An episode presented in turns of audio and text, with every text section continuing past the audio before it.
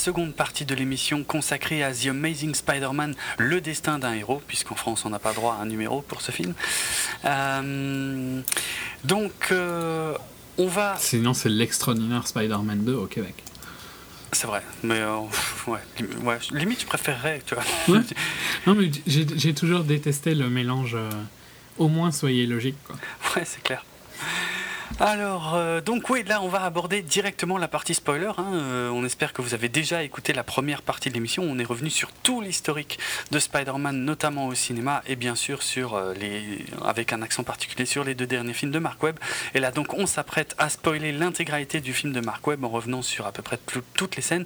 Donc assurez-vous de n'écouter cette partie de l'émission que si vous avez vu le film ou si vous n'en avez rien à foutre, ce que je ne vous reprocherai pas. Allez, c'est parti, signal sonore. Bon, bah, on commence très logiquement avec le logo Marvel. Euh, je me permets de, de le relever, en fait, juste parce que le premier euh, Spider-Man de Sam Raimi était le premier film, en fait, à avoir le logo Marvel. Avec les pages, tu sais, euh, je veux dire. Ouais, ouais. Avant, c'était marqué, même, même tu regardes Blade, c'est marqué Inspired from the Marvel Comics ou machin, mais ce logo, voilà, la, première de ce logo, c'était euh, pour, pour le premier film de Sam Raimi, euh, qui est maintenant sur tous les films. euh, alors au départ d'ailleurs c'était quasiment le même logo pour Marvel Studios, hein, c'était juste marqué Studio en dessous. Maintenant Marvel Studios a un logo légèrement différent qui, qui part en 3D, euh, où les, les- les lettres se détachent dans les pages en 3D et tout, mais ça reste réservé à Marvel Studios apparemment. parce que là c'est quand même le premier film Marvel. Bon, je compte pas euh, The Wolverine, hein, euh, mais c'est le premier film euh, Marvel, non Marvel Studio, euh, gros film qu'on voit depuis un moment, quoi, quelque part. Bah on va enchaîner sur. Bah quoique il y avait X-Men. J'en oublie Bah, Oui, mais ouais. Days, pas Days. First Class, ouais, mais ça ouais, remonte un Class. peu. Ça remonte un peu. Ouais. Mais bon c'était c'était quand? C'était quand même post Avengers et tout ça non? Non, t'es malade, c'est euh, 2000. C'était il y a euh, si longtemps que ça euh, First Class? Ouais, c'est en 2010, non, dans ces eaux-là? Je crois. On va essayer de Mm. retrouver l'info. Euh, mais je. Non, non, c'est 2009-2010 à mon avis. Pas, pas plus récent. C'est 2011. Ok, je suis passé à Euh, côté. ouais non non parce que Bon. je me rappelle où je l'ai vu tu vois et euh, c'était pas possible 2009 d'un point de vue technique. D'accord. Ok. Euh, bon, 2011, ouais, ouais. Mais bon, Avengers, c'était 2012 euh, et on s'est cogné. euh, Depuis First Class, ouais, on s'était tapé au moins. Bah tous les tous les Marvel quoi. Ouais, voilà, un paquet de Marvel, quoi, en fait. Peut-être Captain America, mais surtout Avengers, surtout Iron Man 3, surtout euh, Thor 2, Captain America 2, euh, et donc effectivement aussi The Wolverine, qui techniquement avait, euh, je pense, aussi ce logo, mais euh, je me souviens de rien de ce film. Pareil. Euh, On le verra on le reverra dans deux- une semaine. Ouais, ouais, c'est clair. Alors, le film The Amazing Spider-Man 2 s'ouvre sur euh, le père de Peter Parker, alors Richard Parker donc, Euh, qu'on voit enregistrer un, un message vidéo. En fait, c'est une scène qui, qui se déroule en, en parallèle de, de la scène euh, qui, qui faisait déjà l'ouverture du premier Amazing Spider-Man, où on Mm. voyait le, le petit Peter euh, qui euh, jouait à cache-cache avec son père, qui trouvait son bureau complètement dévasté, qui appelait son père, le père arrivait, il, dé- il dégageait vite fait de la maison, il effaçait un peu les trucs, euh, ses travaux, il prenait, il prenait ses affaires, ils allaient le déposer chez sa tante et son oncle d'ailleurs, et, et basta. Là, on reprend, bon, on reprend un tout petit peu en amont avec euh, Richard Parker, euh, d'abord chez Oscorp, mais euh, voilà. Mon gros problème avec cette scène, c'est que ça va être une longue scène d'introduction qui ne va strictement rien apporter à tout ce qu'on savait déjà. Richard Parker chez Oscorp, on savait déjà qu'il bossait chez- Oscorp. Euh, on a donc le, point de vue différent sur la scène du cache-cache, bon, bah, qui n'apporte rien, si ce n'est qu'il était en train d'enregistrer un message vidéo, euh, dont on découvrira que la véritable teneur un peu plus tard. Il dépose le petit euh, chez l'oncle et la tante, ça de toute façon c'est les mêmes plans que dans l'autre film. Ils se barrent et ils prennent l'avion. On ne sait toujours pas quel est leur problème, ni où ils vont exactement. La seule chose à peu près nouvelle là-dedans, c'est qu'il essaie de ploder ses données vers un certain Roosevelt. Ouais. et qui sont, ils ont l'air un peu en danger et qui fuient, on ne sait pas exactement pourquoi. Alors déjà, le pilote de l'avion qui va se laver les mains pleines de sang devant Richard Parker est, est un con. il est juste très con. De toute façon, on savait déjà depuis le premier film qu'ils étaient morts dans un accident d'avion, donc euh, aucune, euh, je sais pas, aucune tension, il n'y euh, a rien. La seule tension à peu près, c'est est-ce qu'il va arriver à upload son machin. Exactement. sinon, voilà, bon ben. En même temps, ce serait très con qu'il n'y arrive pas, vu que c'était un peu le seul intérêt de faire ce scénario. Exactement. Qu'il arrive à upload son truc. Et d'ailleurs, on, le voit upload son machin, mais par contre après on parle plus jamais de ça pendant des plombes. Hein. Ben ouais, oui, pendant hyper longtemps. Ouais, ouais, ça reviendra une fois vite fait et, en même temps. Euh, Pourquoi? Ouais, limite. Ouais. Ça n'a aucun impact. Ouais, euh, non seulement ça n'aura pas de gros impact, mais en plus euh, ça aurait été quelque chose qu'il avait laissé là au lieu de l'uploader là depuis l'avion. ça changeait pas grand chose. À quelqu'un peut-être, tu vois. Ouais, voilà, oui, ouais. Et en fait, ouais. C'était quoi l'utilité de l'upload là? Bah, C'était que là, c'était la dernière euh, mise à jour. Tu sais, vu qu'il venait de quitter Oscorp euh, au début du film, euh, je sais pas. Oui, oui, mais pourquoi pas l'upload à quelqu'un qui va pouvoir faire quelque chose ah, si jamais il t'arrive quelque chose Parce que là, tu vois, bah, il, il upload quelque chose. Ouais. Donc je, je spoil un peu, enfin on est là, pas oui, spoiler, mais.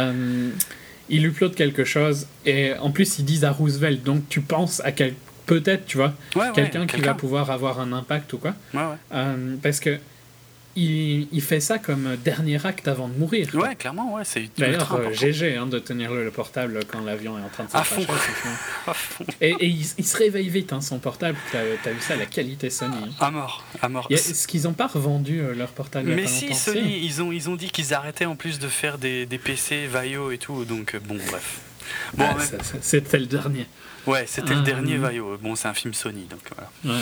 Tous les écrans dans le métro aussi, c'est tout Sony, t'as vu ah, j'ai pas fait gaffe. Les écrans CRT et tout ça sont tous euh, pas surprenant. Donc, euh, il upload, il va crever, et il upload un truc où il y a que lui qui sait où c'est. C'est ça. Donc c'est complètement débile d'avoir upload. Tout à fait. Tout à fait. C'est euh, ouais, complètement con. Et pas... en plus de ça, Bonjour la ville de New York qui s'est pas rendu compte qu'il y avait ça pendant 10, 15 ah, ans. Ça c'est extraordinaire, mais ça on y reviendra tout à l'heure parce que cette scène elle est juste, elle est juste magique tellement elle est conne, quoi. C'est ouf. Mais bon bref, crash de l'avion, on n'a strictement rien appris euh, dans cette scène d'intro qui essaie de t'en mettre plein la vue euh, pour rien. Donc euh, voilà, merci, au revoir. On enchaîne sur... Spider-Man qui tombe, qu'on a déjà vu alors à fond dans tous les trailers. Par contre, qui tombe, euh, moi je voudrais juste savoir d'où il tombe, mais on ne saura jamais, parce qu'il tombe quand même de salement haut. Euh, et là, par contre, tu vois, c'est là qu'il y a cette première scène euh, dynamique de, de, voltige entre les immeubles et tout. Et que même si ça m'arrache la gueule de l'avouer, qui enterre tout ce qu'on a vu dans les films de Sam Raimi, et cette scène, j'ai, j'ai, mais j'ai décollé, j'étais avec lui, quoi. J'étais. Euh, ah, franchement, en plus, tu, sortais de l'avion, tu vois, t'étais. Non, oui, c'est, oui, c'est vrai que oui, ce putain d'avion, bon. Euh, j'avais hâte qu'on passe à autre chose. Mais je ne m'attendais pas à en prendre autant dans la gueule euh, avec cette course-poursuite, euh, donc avec le personnage de, Paul Giamatti, hein, Alexei euh, Sitsevich. qui a volé un camion. Alors autant le début de la scène est assez impressionnant, même si le truc de la 3D me dérange vraiment les, les ralentis exagérés. Mais par contre, toute la fin de la, de la scène, à partir du moment où... Enfin, je sais pas, tu veux dire quelque chose sur la scène Parce que je vais aller vers le côté slapstick de la fin, là. De la fin Bah non, le seul truc que j'ai trouvé sympa, après c'est ultra cliché, le mec il a, il a piqué un camion de plutonium, tout ça, après ouais, bon. Le seul truc, et euh, ça va devenir... Comment ils comptent s'en sortir, ces gens-là, à chaque fois Ouais, non, mais c'est clair. Après, le, ouais, ce, qui me fait chier, c'est que là, tu vois, là on retombe dans des clichés de, de, de films de comics, et... Euh, Là où Sam Raimi s'était donné beaucoup de mal pour essayer d'ancrer quand même un minimum dans la réalité, alors qu'il y a énormément de trucs fantastiques quand même hein, dans ces films. Mais mhm. voilà, tu, on n'est quand même pas dans des gros clichetons de merde comme là, le, le, le, camion de plutonium en plein centre de New York, quoi. C'est n'importe quoi. Spider-Man qui fait l'idiot à la fenêtre et tout, à la fenêtre du camion, tu sais, qui discute carrément avec lui, là c'était déjà trop. qui répond au téléphone, alors la sonnerie du téléphone qui est le, le générique, un, vieux générique de, de série Spider-Man, ça c'est juste insupportable. Comme clin d'œil. Je sais pas, ils doivent se trouver très malins, mais c'est deux fois dans le film. Hein. Et, mais le truc, c'est que. il se trouve sûrement super fun d'avoir fait ça, tu vois, mais en plus, il n'y a personne qui le remarque, quoi. Ben, à part les, gros fans, mais les gros fans ne font pas la majorité de l'audience. Hein. Non, non, ça c'est vrai. Mais, mais encore que là, ça dépend comment c'est fait. Tu vois, je vais te dire, dans le premier. Euh, comment il s'appelle ce con? Iron Man. Pardon pour ce con. Euh, dans le premier Iron Man, tu vois, il y avait un truc encore plus discret qui était vraiment euh, pour les fans hardcore. C'était, tu, avais le générique d'une vieille série Iron Man qui était reprise euh, par un orchestre dans un des galas de, Tony Stark. Hmm. Donc vraiment le truc hyper bien planqué en fait, qui, passe vraiment historique quoi. Voilà, qui, passe hyper bien en plus musicalement, tu vois, qui, qui qui arrive pas comme un cheveu sur la soupe. Mais là, la sonnerie du téléphone, je me demande même s'il n'y a pas la tête de Spider-Man qui apparaît sur le téléphone quand il sonne. C'est juste horrible et j'ai haï. En plus, qui répondent tranquille au téléphone, qui discute avec Gwen quand il est collé devant la voiture ou le camion. Sur le camion, quoi. ça doit, ça doit être super facile de parler. Hein. C'est n'importe quoi. Dehors, tu vois. Il le met où son portable, au fait? Il y a, c'est, un gag euh, qui, qui, qui, est souvent revenu dans les comics. Qui, il a pas de poche dans son dans son costume. D'ailleurs, tu même veux pas savoir. Hein? Tu veux pas savoir où il le met Oui, non, bah oui, effectivement, oui, vu comme ça. Mais il y avait un gag hein, dans, euh, je crois, dans Spider-Man ou euh, deux ou trois. Je crois que c'est dans le 2, dans, Spider-Man 2. Euh, dans la version longue de Spider-Man 2, il y a une scène où il est obligé de prendre l'ascenseur. C'est quand il, commence à perdre ses pouvoirs. Euh, il prend l'ascenseur et il tombe sur un, créatif, un marketeur en fait, qui veut lui laisser sa carte et, il lui dit ben je, non, je peux pas la prendre, j'ai pas de poche. J'aime beaucoup cette scène, j'aime beaucoup ce gag, mais voilà, là, il sort son portable tranquille. Mais il avait déjà le portable dans le premier film, hein, d'ailleurs. Dans une bah, scène où il marchait dans la rue, où il téléphonait à Gwen, où il disait. C'était pas la même époque non plus. Hein. T'imaginerais un jeune de son âge sans portable? Ouais, mais je sais pas, c'est. En 2003, je dis pas qu'il n'y avait pas de portable en 2003, mais c'était J'ai compris, ouais, mais. C'était pas le même monde. C'est trop mais grossier. Je suis d'accord, quoi. Il n'y a pas besoin des scènes. La scène est un peu. Bon, elle est juste là pour euh, qu'il discute avec Gwen. Hein. Ouais, c'est ça. Euh, comme si elle savait pas, c'est énervant parce que comme si elle savait pas ce qu'il est en train de faire. Il est en retard pour la remise des diplômes et elle mm. capte pas qu'il est en train de, sauver un truc. Enfin, ça m'énerve déjà, tu vois, d'entrée quoi. Après, après il, sauve, il sauve Max Dillon, mais c'est pareil, il le prend vraiment pour un con. Tu sais, le pire, je crois, c'est quand il lui dit tire la langue qui lui passe euh, la main sur la langue juste pour le recoiffer euh, après avec sa salive. C'est horrible, il le ridiculise à un point extraordinaire. Après, il lui dit Ouais, t'es mes yeux dans cette ville et tout machin, t'es génial, salut, ciao. Mais putain, mais c'est atroce quoi, c'est. Euh, c'est les rockstars qui parlent comme ça à leurs fans et encore les rockstars qui sont des connards quoi. Genre ouais ouais t'es, le meilleur et tout, je t'adore, merci d'être mhm. venu quoi. Mais je vais pas voir ça dans Spider-Man, c'est ça que je comprends pas, c'est ça qui m'énerve. Et puis bon, euh, la, scène de course-poursuite euh, véhiculée se finit aussi plus ou moins, ou je sais pas si elle se finit, mais il y a un moment où il y a euh, un, énorme carambolage de voitures de flics. Je mm. me demande si ça va pas devenir un fil rouge, mais évidemment ça m'a fait penser à Blues Brothers. J'ai décidé de le placer dans toutes les émissions. Oui, de le placer dans chaque émission en même temps. non, mais par contre, pour clôturer sur cette scène, le moment où il, il, jongle avec le plutonium, ouais. C'est trop. Ça dure une plombe et c'est slapstick. Hein. J'aime pas du tout. Bah, de toute façon, à partir de là, ça va devenir que du, que du gros comique de situation. Hein. Euh, mis à part un petit coup de blues euh, quand il voit le père de Gwen, euh, quand il est au téléphone avec Gwen, vite fait. Mm. mais après. il y a une autre scène bientôt que j'aime beaucoup. Mais vas-y, mm. je te laisse. Mais après, bon, ouais, il, il redresse le bus. J'ai du mal. Tu vois, ça c'est un ah oui, donc pourquoi est-ce que je critiquais Man of Steel juste avant? Dans notre partie euh, hors spoiler. C'est parce que par contre, euh, pour un super-héros qui est censé sauver les vies, tu le vois souvent sauver des gens. il, souvent, le, le, focus de la caméra est sur le fait qu'il sauve des gens. Hein. Il sauve super souvent des gens. Il sauve le bus, il sauve des gosses. Il sauve tout le temps. En fait, tu vois pourquoi il est utile, tu vois. Ouais, parce qu'il a décidé d'être un héros, on est d'accord.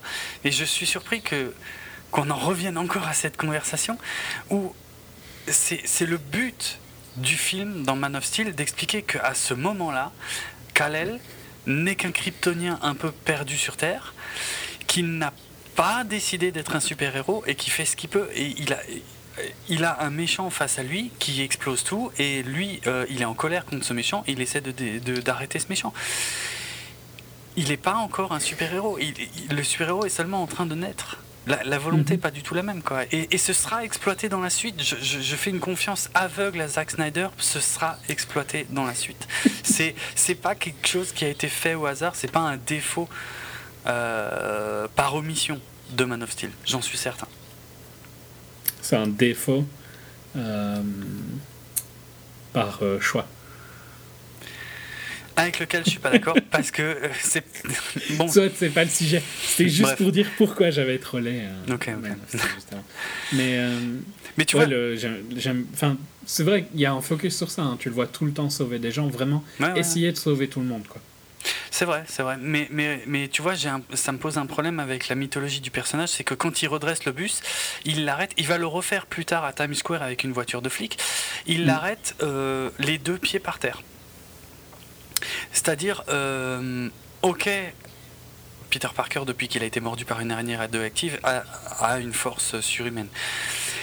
Mais pas à ce point. Enfin, je veux dire, euh, dans les comics, ils se sont quand même toujours, et dans les films de Sam Raimi d'ailleurs, si tu regardes bien aussi, euh, ils se sont toujours.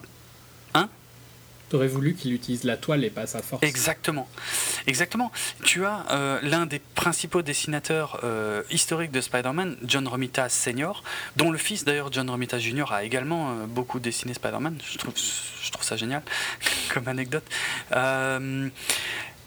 John Romita Sr., j'ai une, interview de lui où il explique que quand il dessinait Spider-Man, pour lui, c'était euh, dans le cahier des charges, en quelque sorte, que jamais, jamais, jamais, il a les deux pieds par terre. Il faut mm. toujours qu'il soit en l'air, dans des positions absolument invraisemblables, et parce que c'est ça qui fait le caractère du personnage. Et j'avais déjà un problème dans le premier Amazing Spider-Man de, Peter Parker qui marchait un petit peu trop, et, ça revient un peu dans celui-là, et, ça, me gêne, ça me gêne. Pourquoi, euh, pourquoi pas l'étoile, quoi? Enfin, je veux dire, elle sert à ça. Je hmm. sais pas, c'est bon. C'est pas très grave, mais c'est. Ça m'emmerde un petit peu parce que euh, on a un super-héros qui évolue qui a un langage corporel qui est quand même fondamentalement différent de, de, à peu près tous les autres et ça me fait chier quand c'est pas utilisé et quand je le vois marcher et dans les films de Mark Webb il marche beaucoup trop beaucoup trop souvent après toute la fin avec Rino, enfin Rino, euh, Alexei euh, Sitsevich, euh, bon bah effectivement il le ridiculise à fond, il descend le caleçon, il a, il a le gun qui lui tombe sur la tronche après. Bon. Oui, c'est très Lego Movie. Ouais, exact, exact. Ça fait, ça fait vraiment, ça fait vraiment dessin animé, ça fait vraiment film animé là pour le coup. Trop quoi, mm, mm. trop d'un coup. Mm. Bon, par contre, au même moment, il me semble que c'est pendant ce temps-là, il y a tout le speech de, de Gwen. Gwen, qui lui est excellent. Hein. Il est super bien écrit le speech. Il est pas mal, ouais. Après, c'est. Ouais, il est bien. C'est pas si classique que ça. Hein. Il, est, il, est, intéressant. Hein. Bah, il est, oui, il est classique. C'est pas euh, de la c'est pas euh, ultra original, mais il est intéressant. Il est bien, il va bien avec le film. Il est... Ouais, il va bien, ouais. Ouais, ouais. Il est mieux que la majorité des lignes, quoi. Oui, mais pas bon. Après, il y a un but. C'est parce que ça va revenir dans le film. Tu forcément, mais ça, ça fait partie des trucs qui rentrent bien quand même. C'est pas trop mal. C'est pas trop mal. Bon. Euh, Peter arrive euh, juste à temps euh, pour quand son nom est donné. Il y a le caméo absolument lamentable de Stanley. il est naze. Ils sont de pire en pire, hein, ces caméos, sincèrement. Il est de plus en plus femme, war. Donc. T'as compris? Non, je suis pas sûr. C'est quoi? C'est juste pour se montrer et puis. Ouais, voilà. Hmm. Et vraiment, je trouve que c'est ça devient de plus en plus visible. C'est plus des caméos, il veut absolument qu'on le voit. Il n'y a plus aucun fun à euh, le trouver, tu vois. C'est pas lui qui les écrit, hein, les caméos en même temps. À mon avis, il, insiste quand même pour être dedans. Ouais, je sais pas. Je suis pas méga fan de lui, d'interviews que j'ai déjà entendues et d'émissions. Donc, euh, je vais peut-être être plus négatif que toi, tu vois, mm. mais euh, je suis quasi sûr qu'il y a. C'est pas juste eux qui écrivent ça, tu vois. Parce que je pense que ce ah, serait beaucoup plus fun si tu le voyais à peine. Et si tu devais le chercher. Ah oui. Mais le plaisir serait là, quoi. Les caméos dans Iron Man 1 et 2 sont juste extraordinaires. Parce que. Mm il est au premier plan, mais pendant une seconde. Et euh, si, tu, si tu réfléchis à ce moment-là, tu Là, tu peux pas le rater, quoi. Ouais, ouais, Tout le monde va voir Stanley, même le mec qui connaît pas Stanley, il sait qu'il y a Stanley dans. Bon, maintenant, tout le monde commence à connaître Stanley. Hein. Pour, les premiers films Marvel, quand je parlais des caméos de Stanley, on me regardait avec des gros yeux, hein. personne ne savait qui c'était. Maintenant, euh, ça, ça, commence à être. Ouais, tout le monde sait, quoi. Ouais. Mais tu peux même pas le rater, même si tu le. Non, mais en plus, ouais, en plus, ça n'a aucun sens parce qu'il voit, soi-disant, Peter arriver. Et oui, qu'est-ce qu'il fout là? Il a genre 400 euh, 000 ans et il est à une euh, remise de diplôme. Mais si, il travaille au bahut. Dans, dans euh, son caméo dans le premier film, c'était il était bibliothécaire au bahut. donc Et donc tous les bibliothécaires vont à chaque remise de diplôme chaque année. Bah oui, pour suivre les, les étudiants qu'il aime bien. Bah apparemment, il connaît Peter puisque sa seule, son seul dialogue, c'est de le montrer, de dire Hé, je connais ce gars. Ce qui, n'a aucun sens parce que ça n'aura aucune conséquence. Parce que tant qu'à faire, connaît la fille qui vient d'être euh, valédictorienne, euh, je sais pas comment. Je sais même pas s'il y a une traduction française. C'est celle qui a le meilleur score de. Ah ouais, enfin. Son année, il me semble. Ouais. Ça doit être un truc du style. Ouais, oui, un truc Je sais pas s'il y a un terme français. Je saurais pas dire. Non, lui, il connaît Peter qui arrive à la bourre. Ouais. En bah, short. Je, sais pas, le, le, ouais, ouais, en short. Le, le gag, c'est censé être que lui, euh, en gros, lui, il sait qui est Spider-Man, mais on, on s'en fout, enfin, c'est minable. Enfin, mhm. c'est encore plus pourri à cause de ça, le gag, pour le coup, en fait. Donc, euh, ouais, je sais pas, c'est juste naze. En effet. Euh, Par contre, Peter, je dois avouer, c'est l'une des rares scènes où j'ai trouvé qu'il avait un côté rock'n'roll. C'est il monte sur scène. Ce que je comprends pas, tu vois, c'est que par contre tu fais cette critique là, alors que pour moi, toi en fait tu trouves que le personne n'est pas logique, et moi je trouve que ses attitudes quand il est Peter se reflètent dans comment il est dans avec Spider-Man. Mais ça c'est clairement une attitude ultra arrogante, tu vois, quand il fait ça. Quoi, quand il roule une pelle à, Gwen, à Gwen devant tout le monde. Moi, ouais, je sais pas. Tu vois, moi, je vois ça, je pense à, au personnage de. Merde, maintenant je vais pas retrouver. Bender.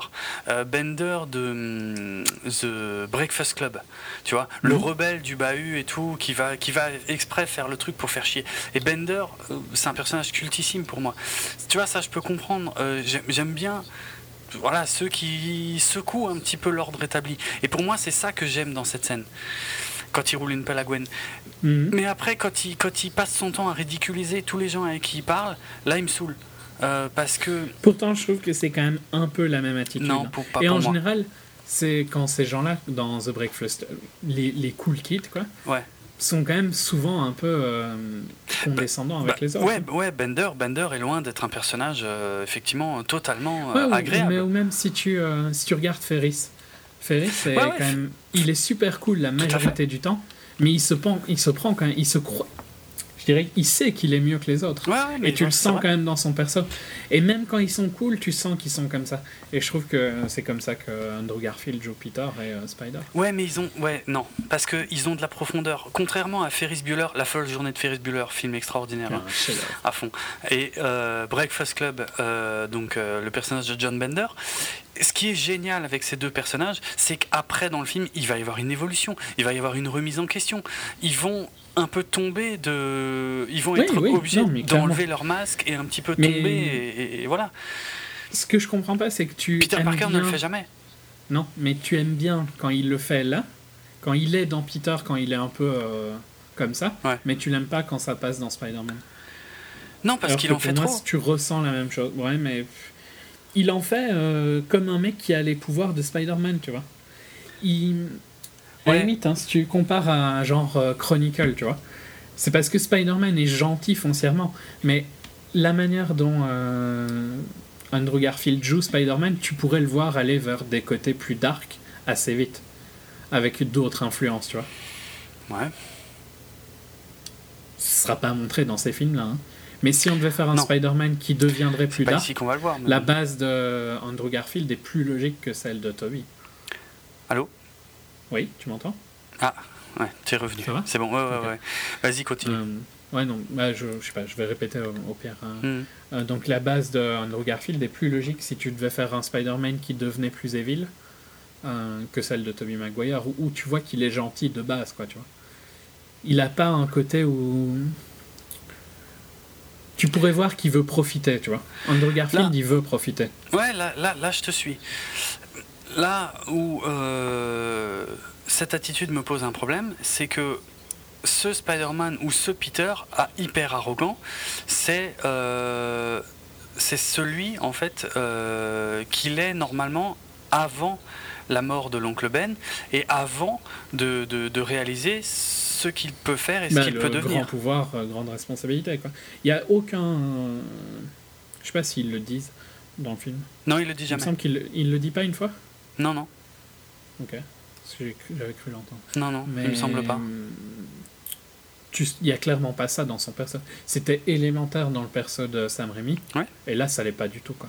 T'as bah l'impression qu'il s'amuse. Et vraiment, c'est comme ça que c'est montré. Bah ouais, mais c'est chiant parce que c'est pas. Euh, c'est pas ça. Enfin, je sais pas.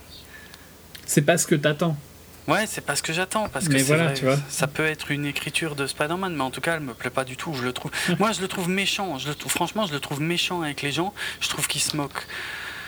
Et en fait, le problème, c'est qu'il se moque aussi bien des méchants que des gentils. Et donc, au bout d'un moment, euh, ça devient lourd, quoi. Euh, Il n'y a pas beaucoup de gentils, en fait. C'est rare, mais. Mais rien que la scène avec Max Dillon, franchement, elle est, elle est pas du tout à son honneur, quoi. Non. Elle a plu à Max Dillon, hein, par contre, ce qu'il a été. Euh, oui, mais enfin, Max Dillon, t'as vu le gaillard que c'est, quoi. T'as vu le, cliché ambulant que c'est, le mec qui a zéro contact social et tout machin. Là, il y a Peter Parker euh, qui est son ami. Parce que c'est ça qu'il va croire. Euh, c'est juste, juste atroce, quoi. C'est. ouais. Du coup, tu sais, du, coup, à ce moment-là, j'en serais presque au point de, me dire que c'est que c'est Peter Parker avec son attitude de merde qui a créé Electro, hein, pour le coup. Hmm. C'est un, un peu tiré par les bah, cheveux. Hein. Ben pas vraiment. Hein. Je, suis assez d'accord avec toi. C'est juste que par contre, Electro, il passe très vite du c'est mon meilleur pote à je vais le défoncer. Ah, cette, scène. Il n'y a aucune nuance. cette, scène est cette scène est insupportable. Mais ouais, il le, il le crée un peu quand même. Ouais, ouais, mais comme bon, il, avait, il avait créé euh, le lézard dans le premier film. Hein. S'il n'était euh, pas aussi nul en maths et s'il avait été capable de pondre une, euh, une formule juste, il n'y aurait pas eu de lézard. Mais je trouve ça bizarre parce que c'est pas du tout exploité au final, c'est ça. Moi, c'est pas c'est pas inintéressant que que, que, Peter Parker crée ses ennemis. C'était pas du tout le cas chez chez Sam Raimi hein, pour le coup là. Mais mm mais c'est pas exploité. Donc au final, euh, au final, euh, ben, je préférais qu'il le fasse pas alors. Ouais, ouais. Non, mais je suis pas, je suis pas en désaccord. Euh, mais bref, donc ouais, après. parce que, ouais, tout ça pour dire, c'est juste que je trouve que. Tu trouves qu'il est pas logique alors que moi je trouve qu'il est logique, tu vois. C'est juste qu'il est plus poussé dans, quand il est Spider-Man. Mais tu vois bien la l'origine. Ouais, ouais, ouais, il est, il est. Mais ouais, ouais. Ouais, il est, il est, il est raccord et pourtant, je, te dis, je, je, je, il en fait tellement des caisses et des caisses quand il est Spider-Man que c'est presque. Je, je, vois plus le même personnage en fait. C'est, c'est, mm. trop. Bon. Euh... Enchaînement. Ouais, de toute façon, à la fin de la remise des prix, ben, qu'est-ce qu'on établit euh, Pas grand-chose de très neuf, hein, si ce n'est que euh, Gwen l'engueule. Il a des visions de son père. Oui, alors là, il a des visions du capitaine Stacy. Euh, leur relation n'est pas, n'est pas ultra claire. Bon, la scène a commencé où il se roulait une grosse pelle et en fait, euh, je sais mm. pas, c'est un peu. Enfin, on sait pas, tu vois. Et le problème, c'est que ça va être un peu comme ça pendant tout le film. en fait, tu sens qu'il a des doutes, quoi. Ouais, il a des doutes parce qu'il voit le père, euh, il, voit, il voit son père, mais putain, qu'est-ce que c'est. Enfin, je sais pas, c'est tout. C'était tout ce qu'il y avait comme solution euh, visuelle et scénaristique pour amener les doutes, quoi. Faire apparaître le père partout. C'est vraiment le. C'est le degré zéro. Assez classique. Ouais, c'est ça, c'est vraiment. C'est naze, quoi. Mm. Donc ouais, après, elle, euh, c'est le soir même, hein, elle l'invite au mm, resto. Elle l'invite pour manger des dim Et euh, il, bah, il rentre même pas dans le resto, en fait, il veut la voir dehors. Donc là, je te laisse euh, cette scène, si tu veux. non, je, la trouve vraiment naze, parce que il la, il la quitte, quoi, ouais. globalement. Bon, déjà, ça me saoule parce que c'est le seul truc pour lequel j'ai envie de voir le film, c'est leur relation. J'imagine. et qu'en plus, ça n'a pas de logique parce que ça vient trop vite et, ça bah repartira trop vite à la limite, tu vois. Parce qu'encore cette scène aurait été là et elle aurait été bien, bien gérée après ça, passe encore. Hmm. Ça m'aurait fait un peu chier peut-être, mais au moins il y aurait eu une raison. Mais là, tout ça pour ça parce que ils vont, euh, ouais, ils vont se quitter. Euh, et puis elle va quand même le revoir euh, quelques scènes plus tard et ils seront de nouveau ensemble. Quasiment, quoi. Quasiment, ouais, non, mais on est d'accord. Ça change Donc, au final, elle n'a pas d'impact. Ça... Ouais, et c'est pour mettre euh, de l'importance à... sur la fin, quand il. Gros spoil, si jamais. Hein. Quand il la tue. C'est juste pour ça, au final, que toutes ces scènes-là sont là. Pour qu'il ait de la culpabilité à la fin qu'il aurait dû écouter son père, parce qu'au final, il a tué Gwen. Ouais. Mais. C'est naze. C'est un peu poussif. Hein. C'est plus. Ouais, non, mais c'est carrément poussif. Moi, ça m'énerve de toute façon depuis la fin du premier film. La fin du premier film, il faisait la promesse au père. Elle, elle venait le voir après l'enterrement, lui dire T'étais pas là à l'enterrement, machin, qu'est-ce qui t'arrive et tout. Et euh, il répond pas. Elle lui dit Ouais, c'est mon père qui t'a fait promettre et tout. Donc, de toute façon, elle est beaucoup plus intelligente que lui, ça, on l'avait compris. Ah bah. Euh, elle va aller à Oxford, non? Ouais, voilà. Non, mais j'ai pas de problème avec ça. Euh, et puis, au final, la dernière scène du premier film, enfin, mis à part la scène post-crédit femme intelligente. Vu que t'aimes bien Kirsten. Qu'est-ce que tu racontes Mais ne mélange. Je ne relève pas. Euh, je ne vais pas me Elle n'est pas actrice dans le 3 ou un truc du style elle, est, elle, elle essaye d'être actrice à partir du, du, du 2 déjà. Et je vois pas. Qu'est-ce que c'est que cette attaque gratuite contre les actrices Rien du tout. Rien du tout. Regarde, je dis qu'Emma Stone est intelligente. Bref, je ne comprends même pas où tu veux en dire, donc je vais laisser tomber. Euh, donc du premier film qui se finissait sur Peter qui arrivait en retard euh, en salle de classe, Gwen euh, qui détournait le regard pour pas le regarder parce qu'elle est fâchée avec lui parce qu'il veut plus sortir avec elle, et qui il disait à la prof oui je vous promets je suis plus en retard. La prof lui disait ne faites pas de promesses que vous ne pouvez pas tenir. Et là il chuchotait à Gwen oui mais c'est les meilleurs c'est les meilleures promesses. Et puis là, il y avait Gwen qui avait un sourire. Et donc, euh, on, ça, moi, ça m'énervait de me dire le mec, putain, cinq minutes après avoir fait une promesse à un, mourant, Il, est déjà en train de revenir dessus. Et, là, le, film continue ne cesse en fait de revenir en permanence là-dessus. On nous montre le capitaine Stacy, on nous montre que de temps en temps il se roule des pelles et qu'il s'adore et tout machin.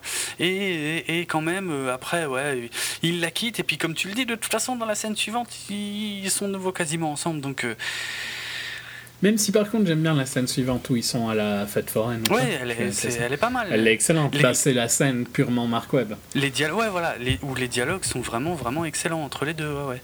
Je suis mm. d'accord.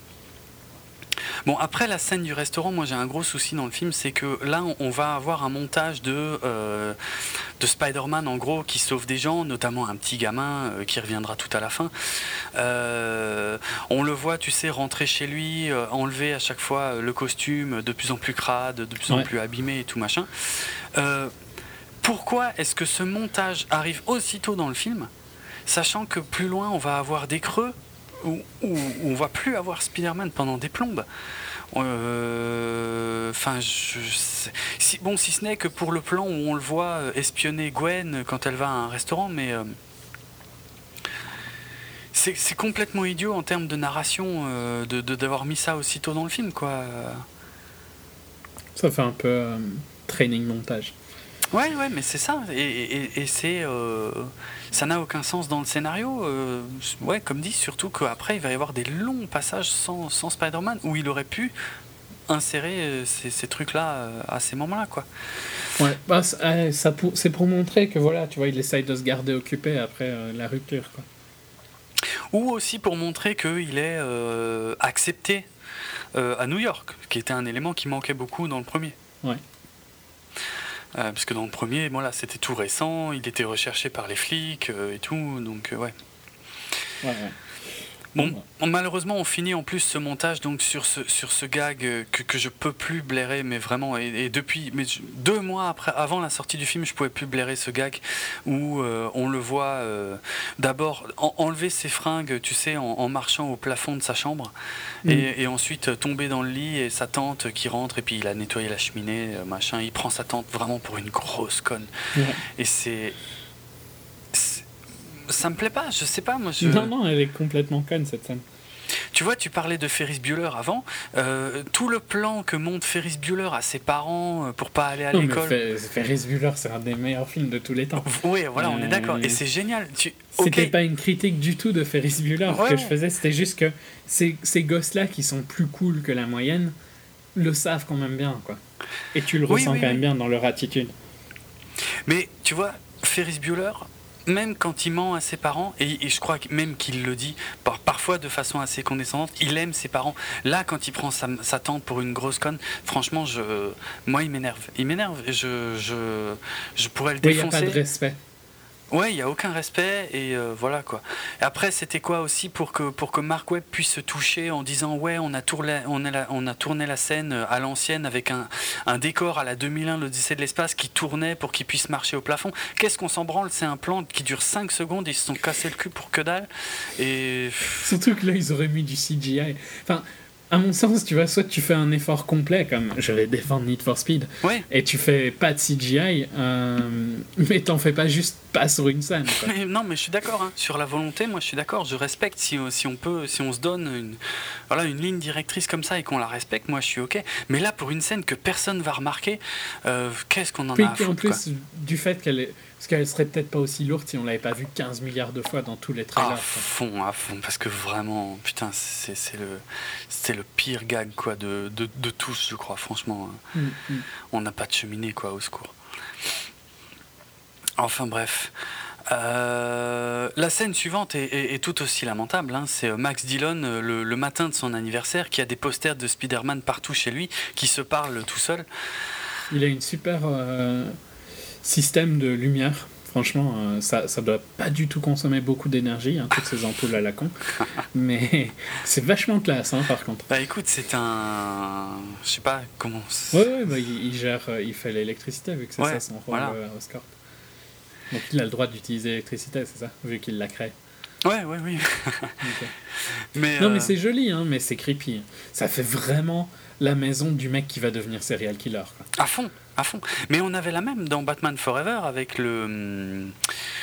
Euh, ah, je l'ai dit tout à l'heure, avec l'homme mystère, hein, le Riddler. Mm. Il nous faisait la même, hein, qui rentrait chez lui, qui avait des posters de Bruce Wayne euh, euh, chez lui, qui parlait tout seul. Alors, même dans les films de Sam Raimi, hein, tu as, des scènes où Norman Osborn parle tout seul, des scènes où Docteur Octopus parle tout seul. parfois, c'est toujours lourd comme scène, mais enfin, des fois, si c'est à peu près bien fait, ça aide à établir certaines choses. Mais là, là, cette scène, où il, parle à son gâteau d'anniversaire qui sort du frigo, tous ces trucs-là. Mais c'est catastrophique, c'est lamentable. Jamie Foxx se, suicide artistiquement euh, dans, dans, tous ces passages. C'est vraiment catastrophique. Encore heureux qu'on le reconnaît pas trop bien en geek et qu'on le reconnaît pas trop bien en électro. ouais, c'est clair. C'est clair. Euh, la scène suivante est pas beaucoup mieux en termes de ce qu'elle apporte, euh, c'est-à-dire quasi rien. C'est, euh, on a une confrontation entre Peter qui voudrait faire sa lessive et sa tante qui tient à la faire. c'est surtout, lui, il veut pas qu'elle, voit le costume de Spider-Man, évidemment, et je pense que elle, on est censé comprendre qu'il doit pas se rendre compte qu'elle est en train de d'essayer d'être aide-soignante devenir, infirmière, devenir infirmière, ce qui, n'aura, ce qui aura un impact quasi nul hein, dans la suite du film. Mais non, par contre, il y a un moment assez marrant, c'est que elle, est en train de devenir infirmière. Et je sais pas si tu remarques à un moment, quand il coupe l'électricité, ça t'a peut-être pas marqué, mais elle donne des ordres à tout le monde dans l'hôpital. Ah, j'ai pas fait gaffe, non Ouais, bien vu. Bien vu. Et euh, je me suis dit, putain. Hein. Bien vu. Non, ouais, non mais c'est vrai, t'as raison en fait.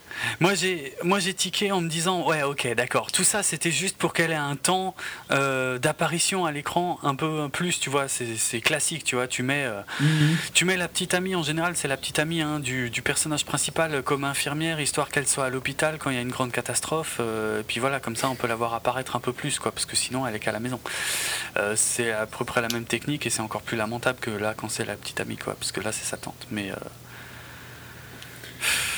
Ouais, bon. Non, c'est catastrophique. C'est vraiment. Toutes ces scènes ne servent à rien, à rien, à rien. Eh, on a l'impression que ça va distiller des éléments importants, mais ça n'apporte rien, quoi.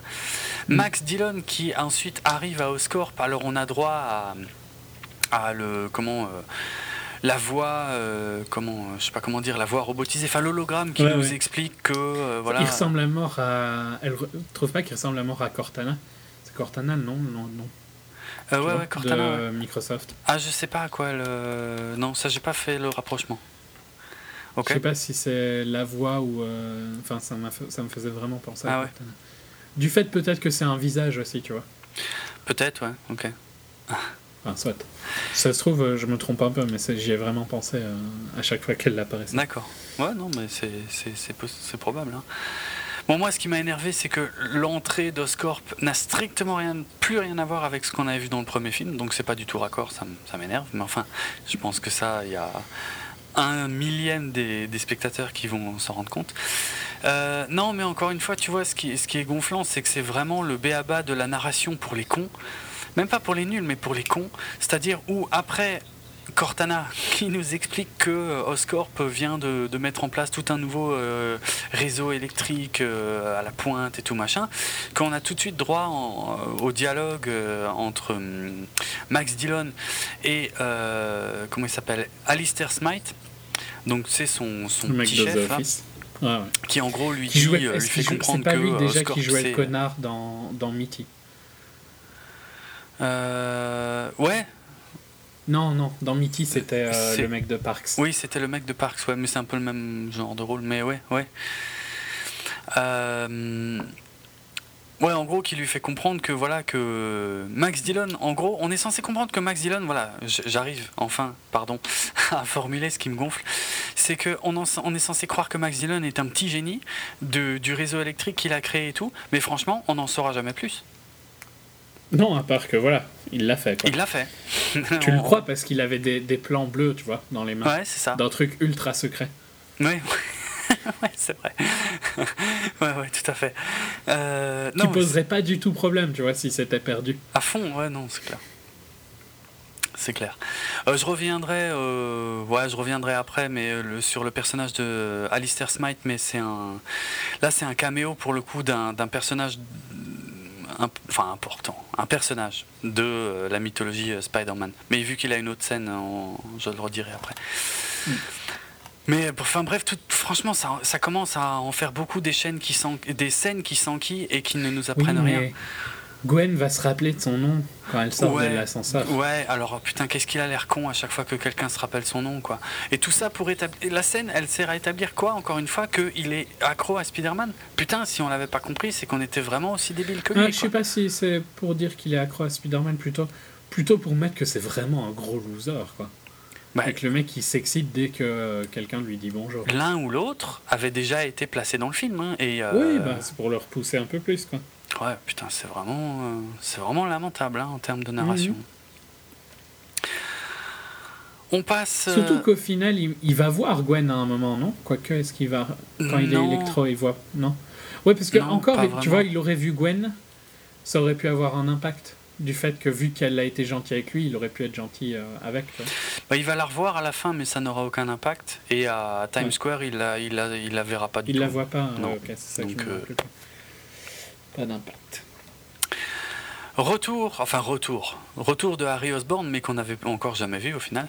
Hmm. Donc euh, arrivée d'Harry Osborn, euh, qui avait donc été euh, envoyé à l'étranger par son père pour ses études, qui revient parce que son père est mourant. Encore une en fois. Maybach, hein. Hein En? Retour en Maybach, la voiture. Ah ok, oui, parce que je me demandais de quoi tu parlais. D'accord. Exprès, hein, pour te faire chier. Norman Osborn est mourant, on le savait depuis le premier film, même si on l'avait pas vu, euh, puisque les recherches du docteur Connors euh, étaient censées être dans le but de trouver un, remède pour Norman Osborn. On n'en savait pas plus, hein.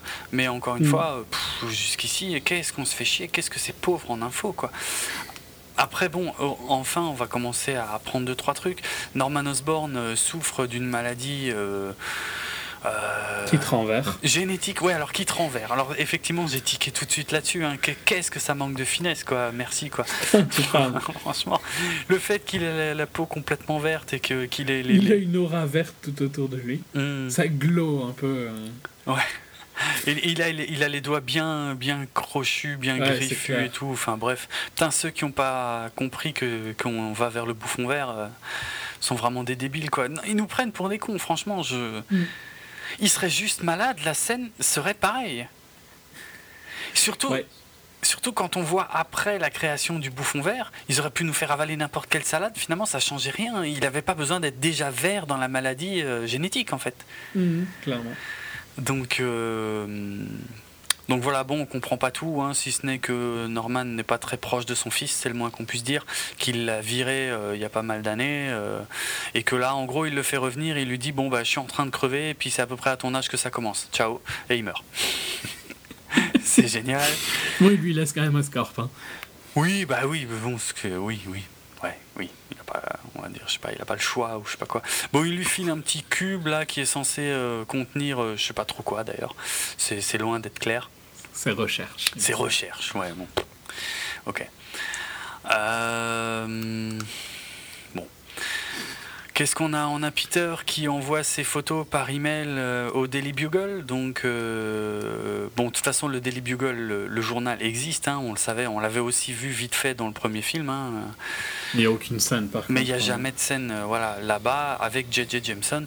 J.J. Jameson, qui dans les comics n'est absolument pas un personnage comique, hein, d'ailleurs. Mm. C'est un personnage qui, qui déteste Spider-Man comme dans les autres films, mais euh, qui par contre n'est pas du tout drôle, quoi.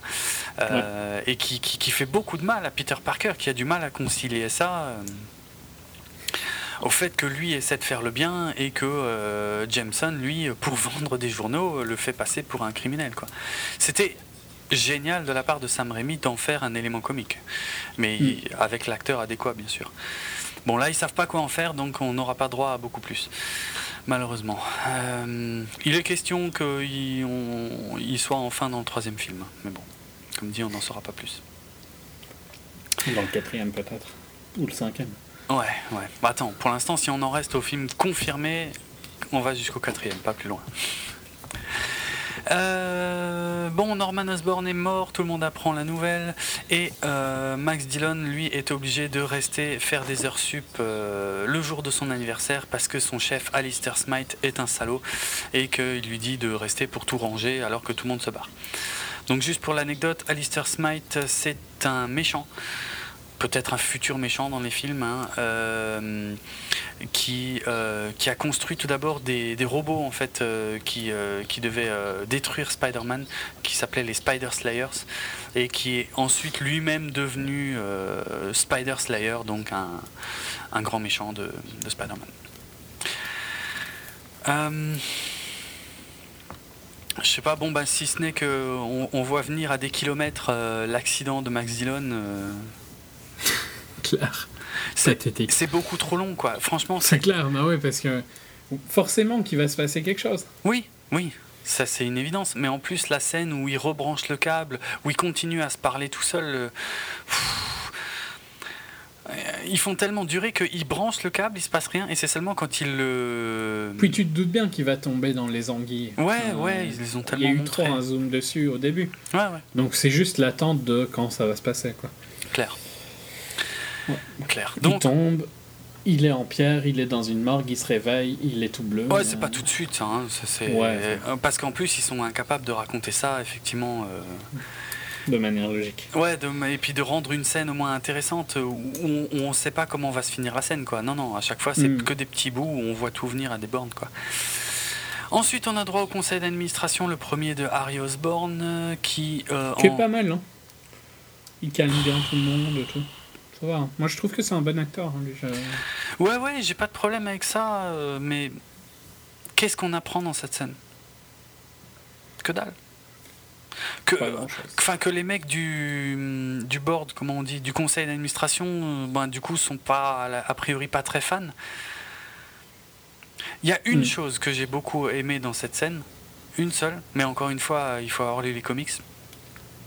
Il n'y a que des vieux hein, dans le conseil d'administration, et que des mecs, a priori. Sauf la fille. Voilà. Sauf, tout en bout de table, une nana, jeune et super jolie, et brune. L'assistante, quoi. Hein Logique, en même temps, c'est l'assistante. Oui, oui, oui, mais attends.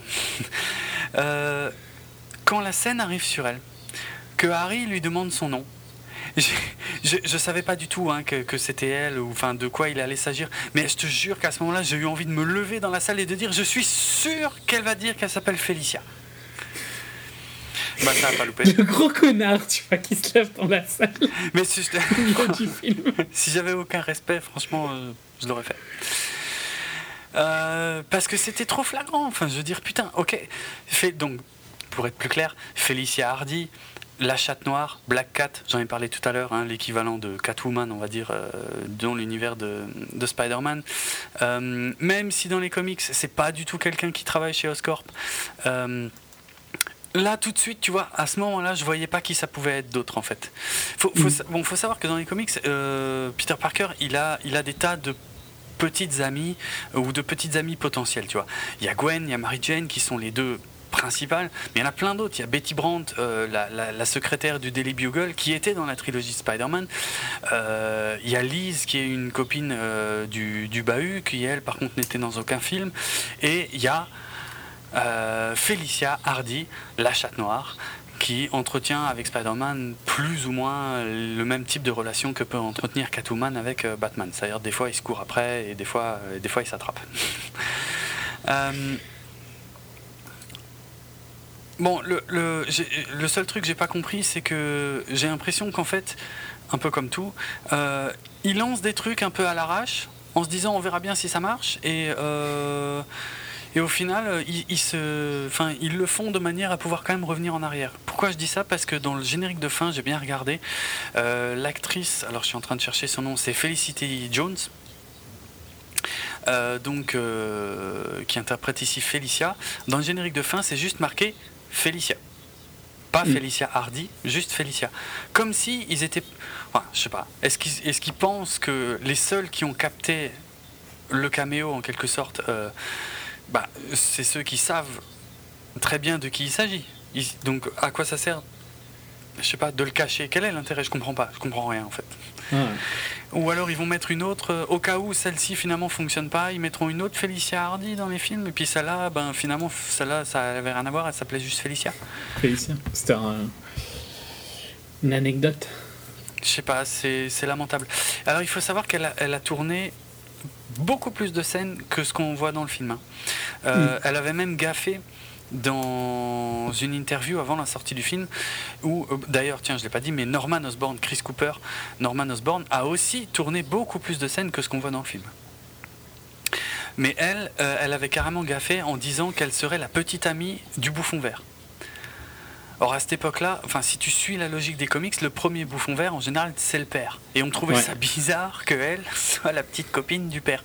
Donc, c'est ce qui avait mis les gens sur la piste que euh, finalement, le bouffon vert serait directement Harry Osborn euh, dans ce film, en fait. Mm. Euh, et en plus, au final, cette relation amoureuse qui a été tournée ne figure pas dans le montage final. Donc, non, même si tu le sens bien un peu quand même. Ouais, ils ont une ou deux scènes ensemble, mais de là à dire qu'ils vont avoir une relation amoureuse, franchement, il y a un pas que je ne franchirais pas. Ah, je trouve pas. Il y a de la. Non, je trouve que tu le vois bien arriver. Ok. Ça surprendrait pas du tout. Ce serait pas surprenant, je, je dis pas, mais c'est pas. Ouais, bon. Bref, en gros, il dit au conseil d'administration, voilà, euh, elle, c'était l'assistante de Norman Osborn, vous travaillez tous pour elle maintenant. Bref, parce qu'elle travaille pour moi. Ils vont apprécier à mort. ça c'est sûr. On enchaîne avec Peter Parker qui vient rendre visite à son vieux pote qu'il n'a pas vu depuis perpète, puisque en gros, euh, quand Peter euh, a été euh, placé chez, chez, son oncle et sa tante, et eh ben, c'est à peu près le même moment où Harry a été envoyé à l'étranger par son père. Hmm. Je sais pas quoi penser de cette scène. Au début, Harry est super froid. Ouais. Puis ça se calme, c'est pas mal. Hein, le Ouais, mais je comprends tu vois bien deux, deux potes qui se sont plus vus depuis super longtemps. Quoi. Ouais, mais où, pourquoi, pourquoi le changement a lieu? Pourquoi Harry Pourquoi il est froid au départ à ce moment-là?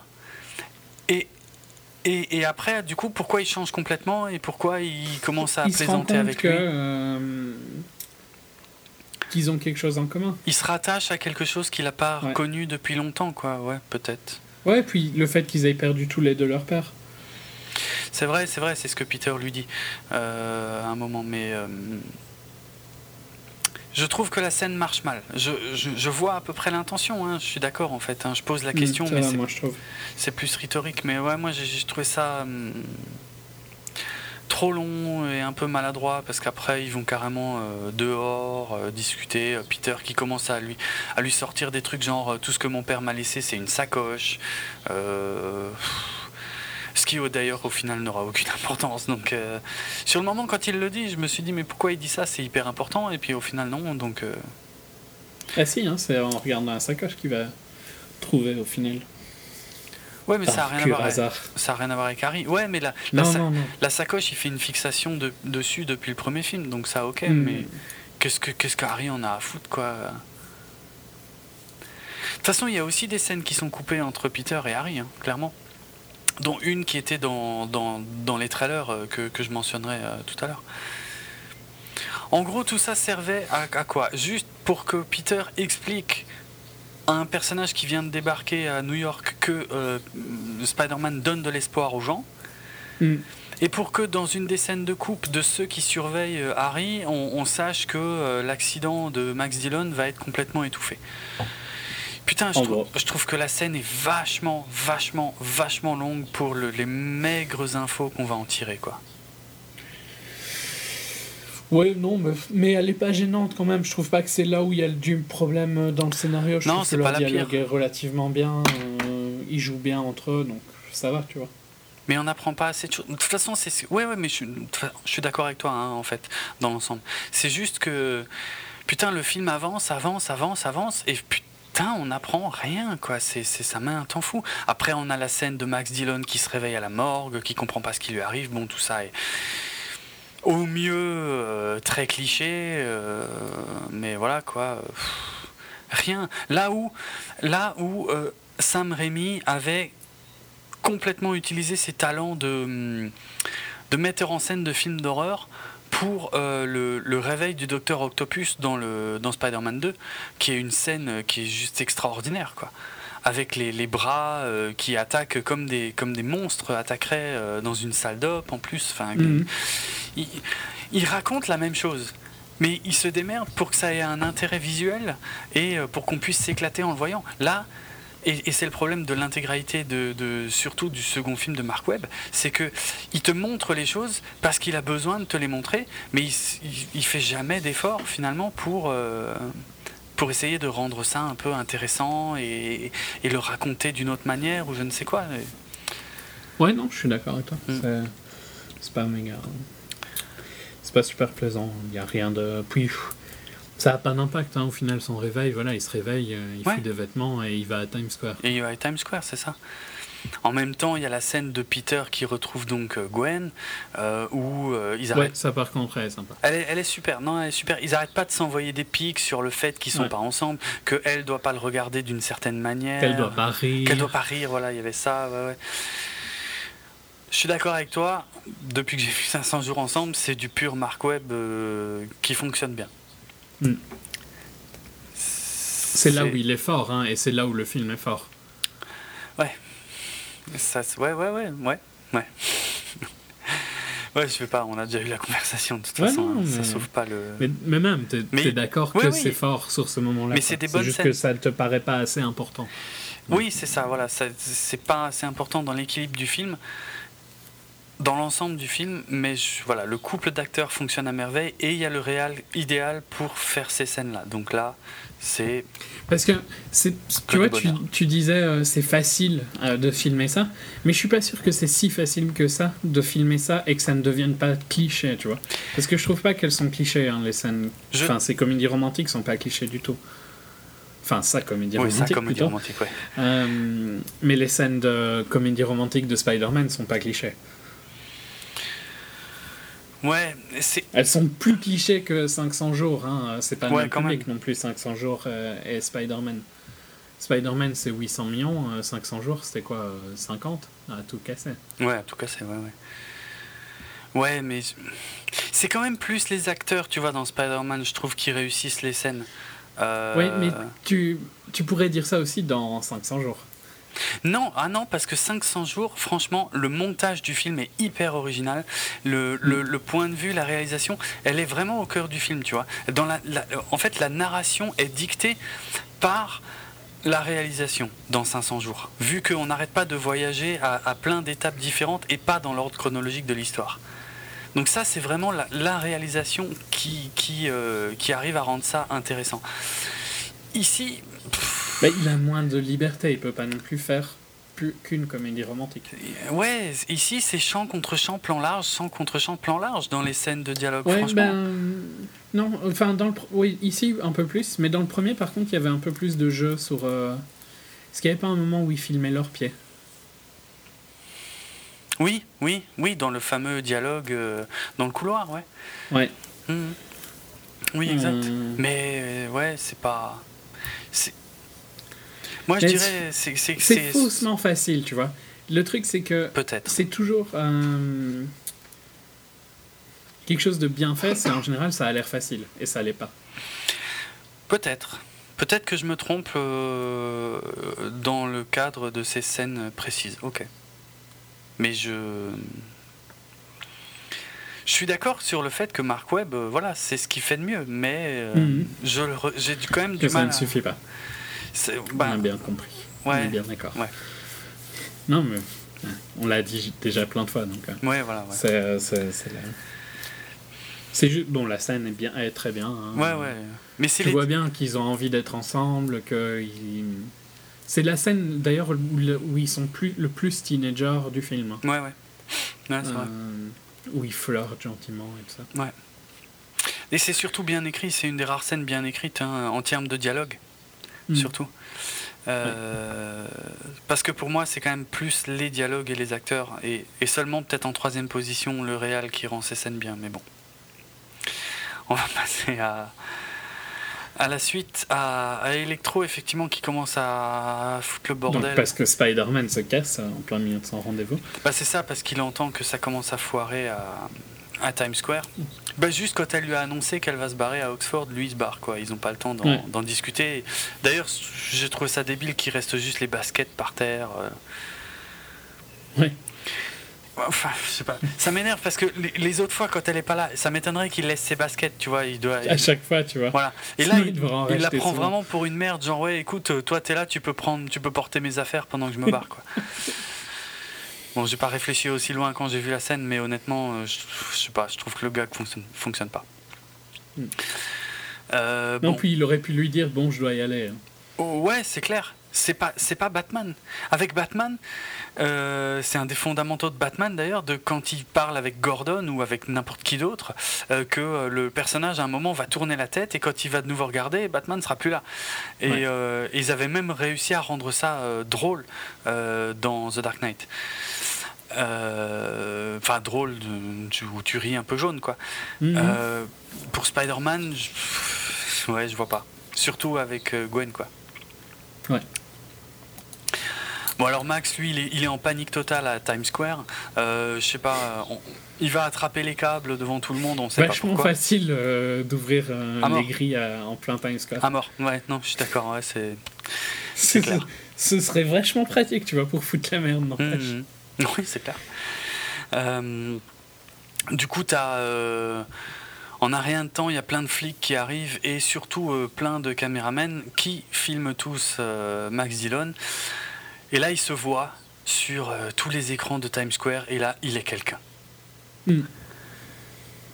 Il a des petits problèmes de personnalité, hein, monsieur. Ouais, sérieux, ouais, c'est clair. Après, je passe sur le fait que, à mon avis, si il y a un crime au sens large en cours à Times Square, ça m'étonnerait que ce soit retransmis en live sur tous les écrans, hein, que tous les annonceurs arrêtent d'annoncer pour euh, avoir les images en direct. Mais bon, c'est un film de comics. Ça rend bien. C'est de toute façon c'est nécessaire pour la scène. Hein. Ouais. Donc Spider-Man arrive juste à temps quand il commence à se fâcher pour encore une fois rattraper une voiture sans utiliser ses toiles. Ça m'énerve.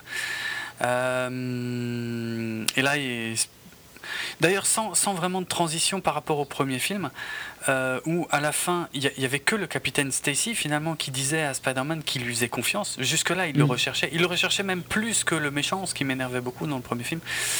Mais euh, il était le seul finalement à lui faire confiance à la fin. Or là, Spider-Man se pointe. Bon, peut-être que c'était censé être établi plutôt dans les fameuses scènes dont on a parlé tout à l'heure, où on le voit un peu plus euh, arrêter euh, des, malfrats et tout. Mais là, il arrive et il dit au flic, je m'en occupe, et le flic, il donne des ordres, c'est bon, euh, ne tirez pas, Spider-Man s'en occupe.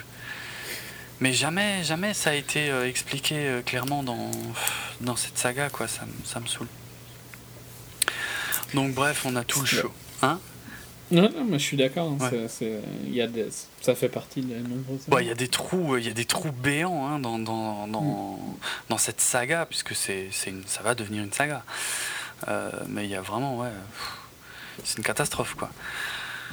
Il y a un manque de transition assez phénoménal. Euh, donc ouais, Max, ben Max est perdu, Max ne sait pas qui il est, mais il est tout content parce qu'il y a son pote euh, Spider-Man qui vient. Alors Spider-Man, euh, enfin, discute avec lui, lui dit oui, oui, mais oui, oui, oui, je me souviens de toi. Puis après, il se souvient pas de son nom. Enfin bref, c'est un peu long. C'est un petit peu long dans le sens où on sait où, on, va, on va en arriver quoi qu'il arrive. On se doute que Electro ne va pas devenir un gentil, hein, ne va pas devenir le sidekick de Spider-Man.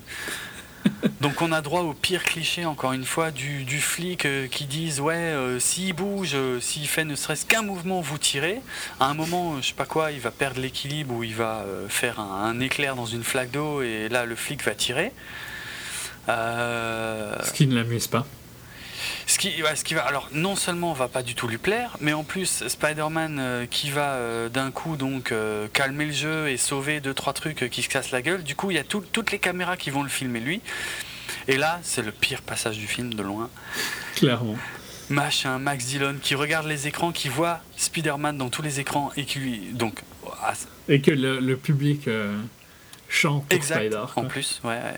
Et, qui lui dit ah, Tu m'as trahi, tu m'as menti, euh, t'es vraiment un salaud, euh, machin, tu es mon pire ennemi. Voilà, il change vite d'avis. Hein. Oh putain, mais quelle horreur. Mais quelle horreur, mais. Je, je me retiens au cinéma de faire des facepalms. Euh, assez régulièrement, par respect pour mes voisins et aussi parce que j'ai des lunettes euh, au cinéma et euh, seulement au cinéma. Hein, mais et les spam avec les lunettes, c'est chiant, il faut viser pour pas s'exploser. Le pif. Mais putain, là, c'était un moment à facepalm, quoi. C'était tellement atroce. Bah, c'est tellement instantané, quoi. Ouais, mais c'est clair, c'est clair. C'est en gros, Electro déteste Spider-Man parce que il voulait que les gens l'aiment. plus populaire. Et voilà, il est plus populaire, quoi. Écoute, même, même quand Mary Jane nous fait ce coup-là euh, dans Spider-Man 3, ça me gonfle. Parce que c'est vraiment lourdingue. Mais là, c'est pire que tout. Là, c'est mm. vraiment. c'est euh, tu critiques Kirsten Dunst? J'ai bien entendu. Mais dans Spider-Man 3, euh, elle plombe le film. Carrément, elle plombe le film. Oui, mais c'est euh, franchement euh, Mary Jane dans, dans, Spider-Man 3, euh, c'est son histoire, pas l'actrice. Hein, je ne remets absolument pas mm. ni la, beauté extraordinaire ni le talent de l'actrice en question, mais, mais, son personnage plombe franchement le film. L'histoire de Mary Jane dans Spider-Man 3 est casse-couille au possible, quoi. C'est bien. Tu, fais des efforts sur ta mauvaise foi hein, aujourd'hui. Je fais pas des efforts. N'importe quoi. C'est ce que j'ai toujours pensé. J'hallucine. Bon, euh, qu'est-ce que, à part un ralenti euh, extraordinairement long euh, sur l'estrade, sur laquelle les gens risquent de se faire électrocuter, mm. tandis qu'on se rend compte qu'il y a un des web shooters de. Mais il utilise un petit peu son cette toile là. Tu devrais être content. Ouais, bah putain, ouais, c'est vrai. Ouais, une seule parce qu'il y a l'autre qui a flambé à ah cause de l'électricité. Ouais. Elle n'était pas protégée, hein. c'est pas de sa faute. Oui, c'est vrai que, oui, heureusement. Ouais, enfin bon, on y reviendra plus tard. Mais, euh, ouais. je sais pas, le. le, en fait, tu sais, ce que ça m'a fait penser, c'est que on, est en 2014 et là, on a un réalisateur qui essaie de se la jouer post-Matrix. Euh, euh... Ah, moi, c'est pas vraiment le feeling Matrix que j'ai eu, c'est vraiment le feeling de la 3D euh, gamin, quoi. Ouais. Ah, moi, c'était vraiment, on fige la scène et on va, on va faire que la caméra va se balader un peu partout pour qu'on comprenne bien, mais de façon hyper, hyper, hyper longue. Et euh, c'est lourd, quoi. Ouais, c'est vrai que la caméra tourne un peu dans le ralenti. Ah ouais, grave. Ouais, ouais. Ouais, un petit peu. Mais c'est ouais, pas ce qui m'a le plus dérangé. Ok. C'est long, hein, comme, euh, comme moment, mais. Hmm. Ben, et si tu regardes bien, de toute façon, il n'y a pas eu beaucoup d'action hein, depuis le. Là, on est euh, à la moitié du film, quasiment. Hmm. Euh, ouais, c'est enfin un peu de nouveau d'action et enfin un peu de Spider-Man depuis le début, quoi. C'est euh, pas top, quoi. Enfin, c'était en termes de présence du héros. quand on voit toutes les scènes qui mettent à chaque fois un truc en place qu'on voit venir en plus dès le début de la scène, c'est long, quoi. Mm. Puis, là même, euh, au final, quoi, euh, électro, enfin, il y a, aussi de trop longs passages où ça raconte rien, quoi. Euh, les, moi, je trouve, par exemple, le public reste vachement trop longtemps. C'est clair. T'as électro qui explose tout, et c'est seulement quand il commence à voler, quand il se recharge sur des gros câbles et qui, qui, se met à voler, que les gens se barrent en courant. Mais putain. Déjà, le mec qui prend les câbles la main nue, tu vois, je me dis, c'est peut-être mieux de s'en aller. Hein. Mais c'est clair. C'est abusé, quoi. Enfin, je veux dire, si les scènes n'étaient pas si longues, enfin voilà, quoi. Tu regardes dans. Attention, hein, je vais aller chercher très très loin mon exemple. Dans Jason, je crois que c'est le 8. Ouais, dans euh, Jason 8, numéro 8, Jason à New York, qui est une, une arnaque totale ce film. Hein. C'était, ils ont vendu tout le film sur le fait que Jason allait tout être défoncé à New York. Il y a une scène à New York, il traverse Times Square. Et la scène est fun parce qu'il y a des punks qui le regardent et qui en ont strictement rien à foutre. Euh, bref, je vais pas faire l'historique de Jason maintenant, mais euh, voilà. Mais le, le gars qui marche. tout seul pendant longtemps. Ouais, oui, c'est clair. Euh, mais voilà, le, le, gag fonctionne. Enfin, je veux dire, ouais, c'est un gag le fait que les gens restent. Mais là, mhm. dans Spider-Man, c'est trop. Ils sont restés beaucoup trop longtemps. Et en plus, tu vois, on voit plus Spider-Man pendant super longtemps. Et d'un coup, quand on le revoit, il a une lance d'incendie et un casque de pompier. Et, euh, il arrose. Euh, alors, j'ai pas compris, moi, euh, honnêtement, un mec qui balance de l'électricité, le truc le plus intelligent à faire, pour moi, c'est pas de l'arroser. Mais bon. Apparemment, ça marche. Donc, au moins, il savait. Ça marche bien, vu que c'est ce qu'ils utilisent aussi à Oscorp pour le calmer. C'est vrai. C'est vrai. Bon, je trouve pas ça très logique, mais pourquoi pas. Non. Mais encore une fois, Spider-Man qui se la joue avec les pompiers, tu vois, ça m'a pas plu. C'est trop, c'est too much. Mm c'est trop acquis, je sais pas, il. Il, a, Ils, sont potes, quoi. Ouais, c'est ça, il a, il a le casque, il leur fait un high five et tout machin. C'est. C'est vrai qu'il a le casque. Mais oui, c'est horrible, c'est trop. C'est trop. Tu vois, le seul truc bien, c'est tout à la fin de la scène, quand il va voir Gwen. Donc on est censé comprendre que là, ils ont réglé le problème. Euh, mm. Enfin, c'est pas encore électro, hein, c'est toujours Max Dillon. Euh, ils ont réglé le problème Max Dillon et euh, il va vers Gwen et il lui dit l'Angleterre, vraiment. Et il se barre. Et elle, elle dit waouh. Ça, c'était une conversation. Nice talk, je crois qu'elle l'a dit. Ouais, c'est un truc comme ça. Mais le... voilà, là, là, t'as un petit sourire. Mais putain, pourquoi est-ce ben, Les scènes où ils sont ensemble, c'est plaisant. Mais c'est ouf, mais c'est ça, moi, ça me, ça me saoule. Pourquoi est-ce qu'il faut à chaque fois attendre qu'ils s'adressent la parole pour avoir un petit sourire? J'avoue. Non, mais, mais, c'est, mais c'est littéralement ça. Toutes les scènes où ils sont sont bien, et toutes les scènes où ils sont pas là sont au mieux passables, quoi. Ouais, ouais, c'est clair. C'est clair. Euh, vas-y, je te laisse. Bah après, ouais, euh, qu'est-ce qu'il y a? Après, il rentre chez lui, euh, il voit, il y, a, un de ses web shooters qui est grillé, il, refouille le, la, sacoche de son père, et cette fois, alors que dans le premier film, elle n'y était pas, mais cette fois, il trouve un post-it avec marqué Roosevelt, alors il fait vite fait une recherche Roosevelt, et il commence à tapisser toute sa chambre de, de recherche en tout genre. C'est vrai que la, la Rapide, hein, le mec, pour faire son...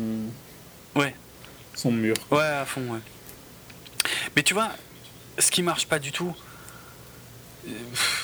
c'est qu'il aurait déjà dû le faire dans le premier film. Enfin... Ben, ouais, puis tu viens à ça, puis au final, on va plus en parler hein, pendant un petit temps. et puis on va y retourner. Une fois, une C'est vraiment un, peu. on dirait que quand il est en temps mort, tiens, on va parler un petit peu du père. Hein. Ouais, ouais, c'est clair. Mais ouais, je sais pas, je vois pas en quoi. Là, le fait qu'il ait découvert un post-it avec marqué Roosevelt, je sais plus si c'est là ou c'est plus tard où il tape carrément sur Google euh, What is Roosevelt ou Who is Roosevelt. Évidemment, il a que les résultats du président, évidemment, mais qu'est-ce que ça nous apprend tout ça quoi Où il y a quelque chose qui avance. Le, Roosevelt, nous, on l'a vu la scène d'intro avec l'avion, donc on le sait déjà. On n'a pas besoin encore et encore et encore d'avoir toutes ces scènes qui nous ressassent sans cesse le même truc quoi. C'est mm. insupportable. Euh, on a euh, également Harry Osborne qui, en plaçant euh, le petit cube que lui a filé son père malencontreusement. En laissant tomber. Ouais, en laissant tomber voilà, sur la table, euh, la table informatisée. Euh. Je veux bien la même. Hein. Mais tu sais quoi C'est euh, moi, ça m'a rappelé Tron. Le bon, alors Tron, l'original, hein, le Tron de, de 1982, mhm. où Dillinger, le, le, patron de la boîte de jeux vidéo, il a exactement le même type de bureau, noir, laqué, avec un écran intégré. Bon, par contre, c'est en 82. Hein, il n'y a, pas, Non, il a pas des vidéos qui apparaissent dans l'écran, dans le, dans le bureau. Mais c'est vrai que c'est classe, quoi. Mais c'est pas original pour un sou, quoi. Non, non, mais ça rend bien. Ouais, ça rend bien. Et bon, il euh, découvre que. Euh, il y a tout un projet secret. Bah, les projets secrets, c'est même pas encore là. C'était juste que Richard Parker euh, bossait sur des araignées. ah oui, c'est vrai. Voilà, pour essayer de guérir Norman Osborn, quoi, c'est tout. Hmm. Après, il y a une scène, or celle-là, celle-là m'a rendu fou. C'était Facepalm sur Facepalm que j'aurais pu faire dans la salle de ciné. C'est Peter qui essaie d'isoler ses web shooters euh, contre l'électricité. c'était chaud. C'est. J'avais plus c'était à ce moment-là, mais c'était. C'est atroce, hein. c'est beaucoup trop long. Hein. Mm. Il, fait des tas de tests. Plus, plus il prend des batteries de plus en plus grandes. Ouais, ouais. Et plus il met des protections, plus elles sont ridicules. à la fin, il est carrément en combinaison de plongée, je crois, un truc comme ça. Enfin, c'est atroce, atroce, atroce. Euh, surtout qu'au final, il n'y arrive pas. Donc. Euh, non. Non, parce que sa copine qui est intelligente, elle, va venir lui dire. Ouais, c'est clair. Comment faut faire Bon, tu vois, que, que, que Gwen Stacy soit un peu plus intelligente que Peter, c'est pas choquant, hein, j'ai pas de problème avec ça. Mais là, c'est un peu c'est un peu trop poussé, tu vois. C'est genre lui, il a essayé pendant toute une nuit, il a pas trouvé, et elle, il suffit qu'il lui en parle et elle lui donne tout de suite la réponse. C'est abusé.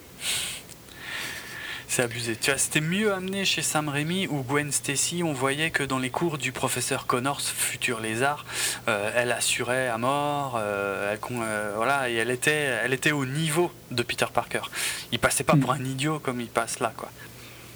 Par contre, les gags dans ma salle de ciné ont bien fonctionné. Bien. Hein. les, hein, gens sont morts de rire, quoi. Ça me fait halluciner, quoi. Ouais, c'est clair. Euh, c'est clair. Bah, à la limite, la première fois, tu vois, ça passe, mais putain, il le refait cinq fois, le même gag. Ouais, c'est ça, c'est ça, c'est vraiment, c'est atroce, quoi. Et puis on a Harry qui lui téléphone, donc il est en train de dormir euh, au plafond. Harry qui lui téléphone pour lui faire part de ses découvertes. Alors là, là, c'est quand même une scène qui va me permettre de, placer aussi des, choses euh, que je garde, on va dire, depuis le premier film. En gros, la déduction d'Harry. Mauvaise foi revient. Hmm? Non, non, non. La mauvaise ah, foi non, non, non, tu vas voir, non, c'est purement factuel. Non, non.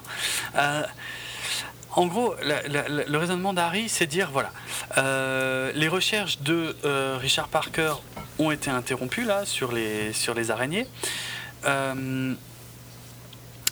Mais euh, bon, lui, il est malade, il, en aurait besoin pour, euh, pour guérir, mais il y a un mec dans cette ville qui semble être le fruit, enfin même qui est le fruit de ses recherches, c'est Spider-Man. Mm. Harry Osborn est le seul à avoir euh, connecté les fils entre ces deux faits. Quoi. il n'y a personne d'autre chez Oscorp qui a fait le rapprochement. Ça, ça me fait juste halluciner. Il y a, dans le premier film, on voyait euh, Peter qui rentrait dans une zone qui lui était complètement interdite, que j'ai même d'ailleurs toujours pas compris comment il y rentrait, vu qu'il faisait un code euh, incompréhensible sur un petit écran.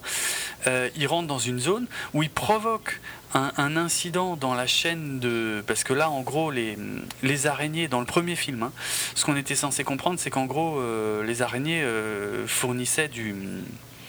Enfin, ce qui va servir pour les toiles, en gros, hein, pour la toile de de Spider-Man. Le fil, quoi. Voilà, le, fil. Lui, il provoque un incident, euh, l'arrêt de, de, de, toute la chaîne de fabrication. Toutes les araignées lui tombent dessus. Il y en a une qui lui reste dessus et qui, dans la, une ou deux scènes après, le mord. Euh, il n'y a pas de caméra de surveillance euh, chez Oscorp? Non. Y a, franchement, il n'y a personne qui s'est dit qu'un jour, l'accident bizarre qu'il y avait eu dans le département des araignées aurait peut-être un rapport avec. Euh, putain, je te jure, moi ça me rend fou, hein. moi je, je comprends pas. C'est atroce, moi je j'arrive pas à y croire. Enfin, je veux dire bah, que. Fais-toi engagé par Oscar, hein. bah, je, suis pas scientifique, mais euh, en même temps. Euh, ah, sécurité, hein. Ouais, bah, enfin, ouais, enfin, la sécurité, ouais, oui, il y, a des, y a de sacrées améliorations à faire niveau sécurité chez Oscorp, je suis d'accord. non, mais, non, mais bref, le, franchement, le fait que Harry Osborn, qui en plus, lui, vient d'arriver seulement là-dedans, donc techniquement, il est peut-être même pas au courant de l'incident avec les araignées, mais lui, il a fait le rapprochement. Moi, ça marche pas du tout. Ça marche pas du tout. Soit personne le fait le rapprochement, soit tout le monde le fait, mais, mais, mais juste. Non. Harry le fait, c'est tout. Ouais, mais. Au secours, quoi en, parallèle avec ça, on a Gwen qui fait les recherches dans le, système informatique sur Max Dillon, savoir ce qu'il est devenu. En même temps, euh, elle va trouver, puis ils vont l'effacer au même moment, et puis il va y avoir une alerte, ils vont lui lancer les mecs euh, de la sécurité au cul. Euh, genre.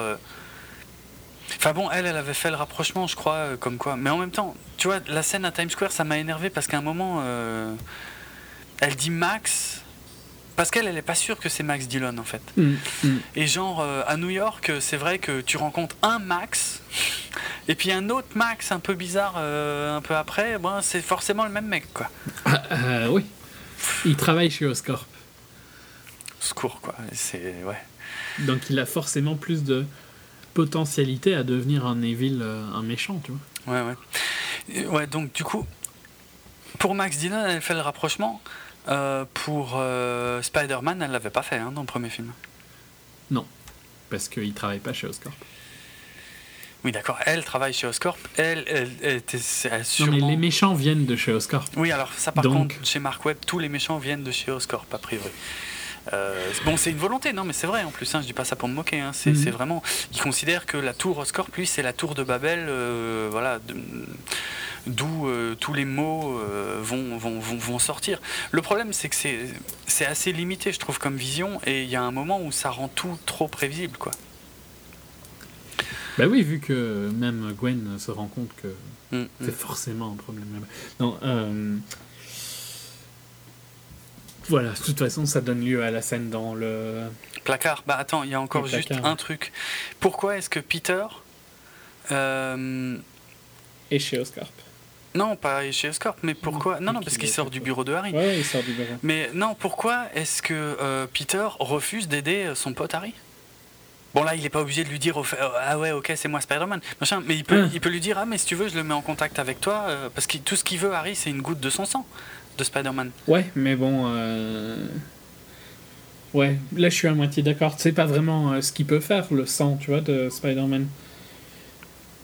Euh, imagine, ça donne des pouvoirs euh, et qui sont mal utilisés après ou quoi.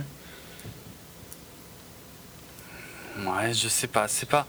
Franchement, euh, c'est pas un alien, tu vois. C'est son sang, c'est pas de l'acide. Je veux dire, ça va pas. Je vois pas. Non, non, mais c'est pas juste bêtement danger pour la personne, c'est aussi danger pour qu'est-ce qu'il va devenir après.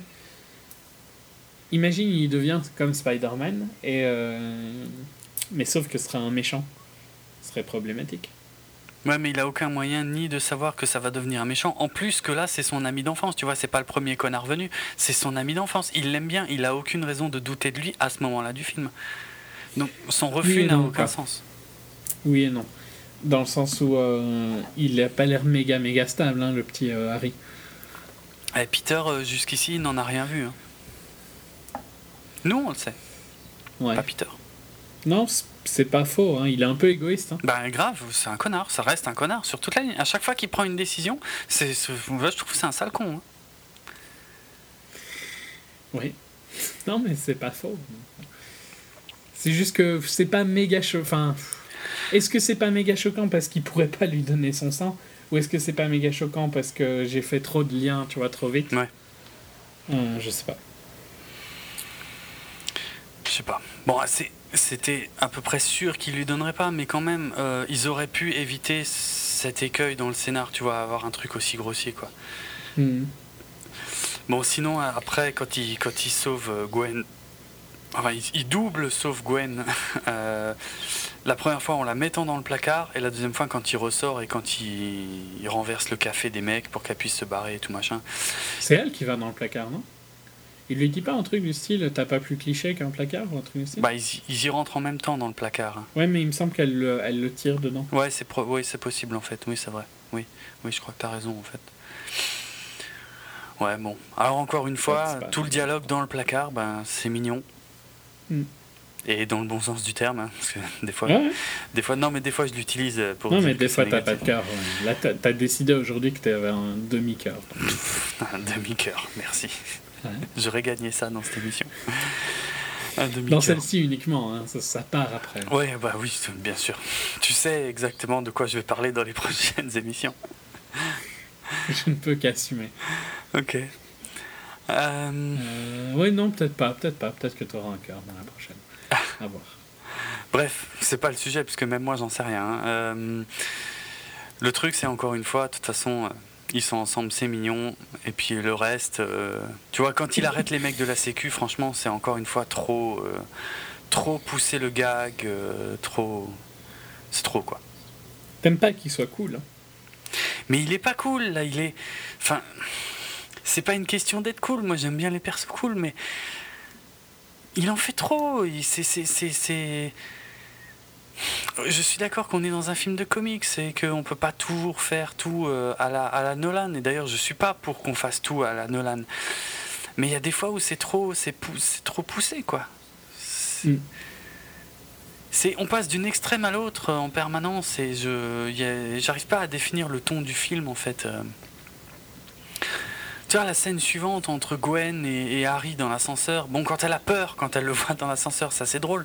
Mais, mais après, lui, il est, il est, hyper soft et tout machin. Et, euh, et là, je comprends plus rien, quoi. Il devrait être en, colère contre, contre, Peter. Et en gros, il dit à Gwen, ouais, euh, c'est dommage que vous soyez plus ensemble parce que, euh, en gros, tu devrais être celle qui lui apporte un équilibre ou je sais pas quoi. Mais d'où ça sort Que, que, lui, il lui dise ça, quoi? C'est. Enfin. Tu n'aimes pas. Non, mais ça, ça, vient de nulle part et, et, et, ça va nulle part d'ailleurs. Euh. C'était juste parce qu'il fallait bien une scène au moins pour qu'ils soient ensemble, bien que techniquement Peter lui avait dit qu'il sortait avec Gwen Stacy. Mais tout ça pour mm. qu'ils fassent le rapprochement à la fin du film, quoi. Mais c'est horrible. Ouais. C'est horrible. C'est nullissime, quoi. Après, on passe sur, euh, à l'Institut Ravencroft, donc qui est euh, l'équivalent de l'asile d'Arkham, mais chez, chez Spider-Man, hein, pour faire simple, mhm. dans une des pires scènes du film, en tout cas de loin l'une de celles qui m'a le plus saoulé, la plus ou moins torture de Max Dillon, qui en fait est un, est un gigantesque dialogue. Ah, c'est du soin, hein non, non, mais c'est pas ça. Le problème, c'est pas ça. C'est que pendant tout le dialogue, je me demandais où il voulait en venir et à quoi servait cette scène et qu'est-ce qu'on allait apprendre. Au final, rien. Qu'est-ce qu'on apprend? On apprend que Max Dillon déteste Spider-Man on savait déjà. le, le, le, facepalm ultime de la fin de la scène, euh, c'est quand il dit Je suis électro. Voilà. C'est une scène qui doit durer au moins 5 minutes de dialogue complètement creux, juste pour, pour qu'à la fin, ils disent Au fait, je me suis trouvé un nom, je m'appelle Electro. Avant d'être mis dans sa cuve. Avant d'être mis dans sa cuve. La, scène la plus gratos du film. Et Rino va nous faire la même. méchant scientifique torture. Ouais, mais qui ouais, mais ça n'aura pas d'impact. Enfin, je, si, si, il y aura la petite vengeance, mais qu'est-ce qu'on s'en fout. Enfin... C'est clair. Bon, une scène entre Peter et Tante May. Enfin une, parce que alors ça aussi c'est quand même l'un des grands ratages, et ça va être la seule hein, euh, malheureusement, grand ratage du premier film, grand ratage du deuxième également, même si ils ont failli m'attendrir pendant une seconde. Euh... Oui non moi j'ai pas aimé la scène, quand elle lui raconte son père quoi. Bah c'est ça, c'est-à-dire euh, au départ elle lui dit il faut que tu arrêtes de, de, faire une fixation sur ton père parce qu'il y a des choses que tu ne sais pas. Donc ça, il nous saoule depuis le premier film sur le fait que l'oncle et la tante savaient des choses que personne d'autre ne savait. Tout ça pour lui finalement lâcher le morceau et dire oui en fait euh, ton père euh, c'était un voleur, il s'est barré avec toutes les recherches de Oscorp pour de l'argent. Hmm. Et là je me suis dit quoi? C'est ça? C'est tout C'est tout ce qu'ils avaient en stock, sans déconner Avec toutes les recherches que Peter Parker a fait sur tous les journaux, les machins et tout, ça, il l'a jamais trouvé. Et c'était ça le grand secret que lui cachait euh, son oncle et sa tante. C'est nullissime Mais c'est vraiment, vraiment un, coup à la... À la Lost, tu sais, où tu, où tu, tu écris, tu vois, tu places des petits éléments à droite, à gauche, où on a l'impression qu'en fait ça, cache quelque chose d'énorme et que au final ceux qui ont écrit ça n'ont aucune idée de vers où ils vont. Et à la fin quand ils sont bien obligés de donner un peu une finalité au truc là d'ailleurs c'est pas la vraie finalité du truc mais ce sera pas beaucoup mieux euh, c'est nul. Parce qu'en fait il n'y a, a, pas, il y a aucun projet sur le long terme dans l'écriture de cette connerie en fait. Ils ne savent pas du tout où ils vont. Ils naviguent. À... Oui, vu qu'ils vont l'effacer de toute façon deux secondes après. Ouais, c'est ça. Et ils naviguent complètement à l'aveuglette.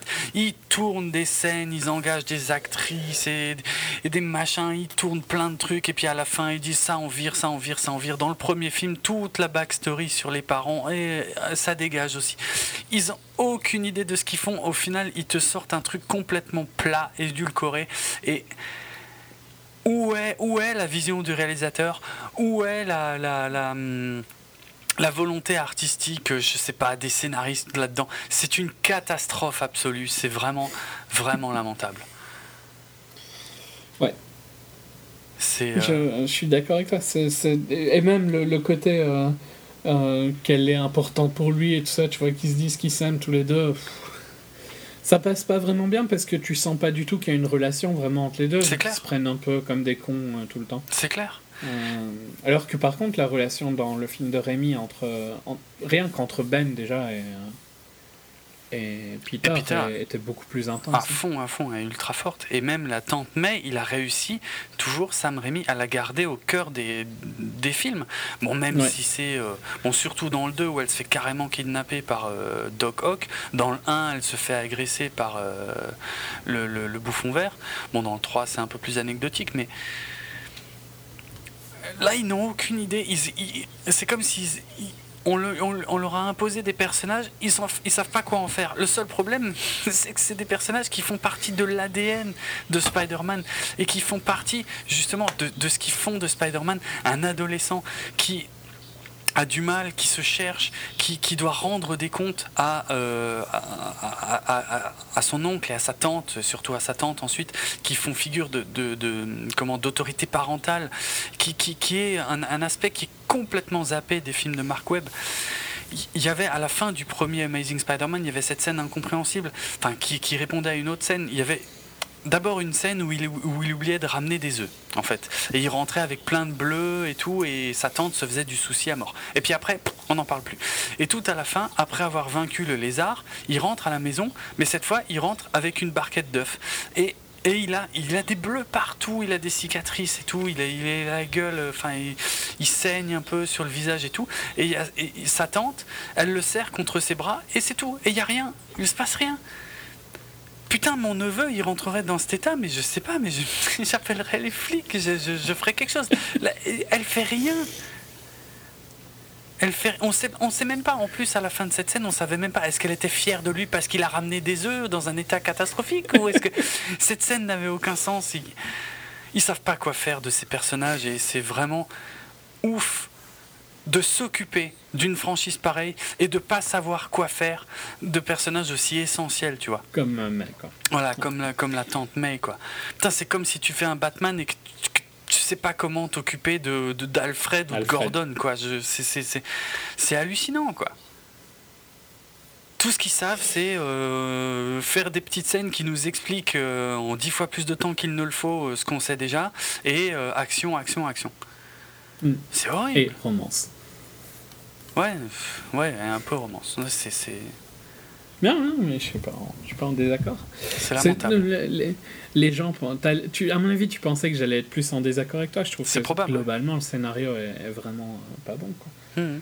Euh, en plus, elle joue pas très bien, hein, la, la, tante. Enfin, j'ai jamais eu euh, d'empathie envers elle. Quoi. Non, non, c'est clair, on, on, s'en fout. C'est sûr. On ouais, bon, qu'est-ce qui se passe après bah, il, il, refait encore sa recherche avec la calculette Non, d'abord, d'abord, on continue dans les scènes qui ne nous racontent rien, qui ne nous apprennent rien, où il y a Spider-Man qui va voir Harry Osborn et qui va le ah voir pour lui dire Je te donnerai pas mon sang. Je... Ouais, je t'aiderai pas. Voilà. Je, je, vois pas quoi dire de plus, tellement c'est stupide et inutile, donc euh, voilà, euh, au secours. 5 minutes de perdu dans le film encore. euh, Bien sûr, après, on a euh, Peter euh, qui, euh, qui, qui, voit Gwen et qui l'attrape quand elle, elle rentre dans un bâtiment et qui commence à lui, à lui déballer tout le truc. Oui, j'aimerais bien aider mon super pote, mais je sais pas quoi faire, voilà, je suis emmerdé.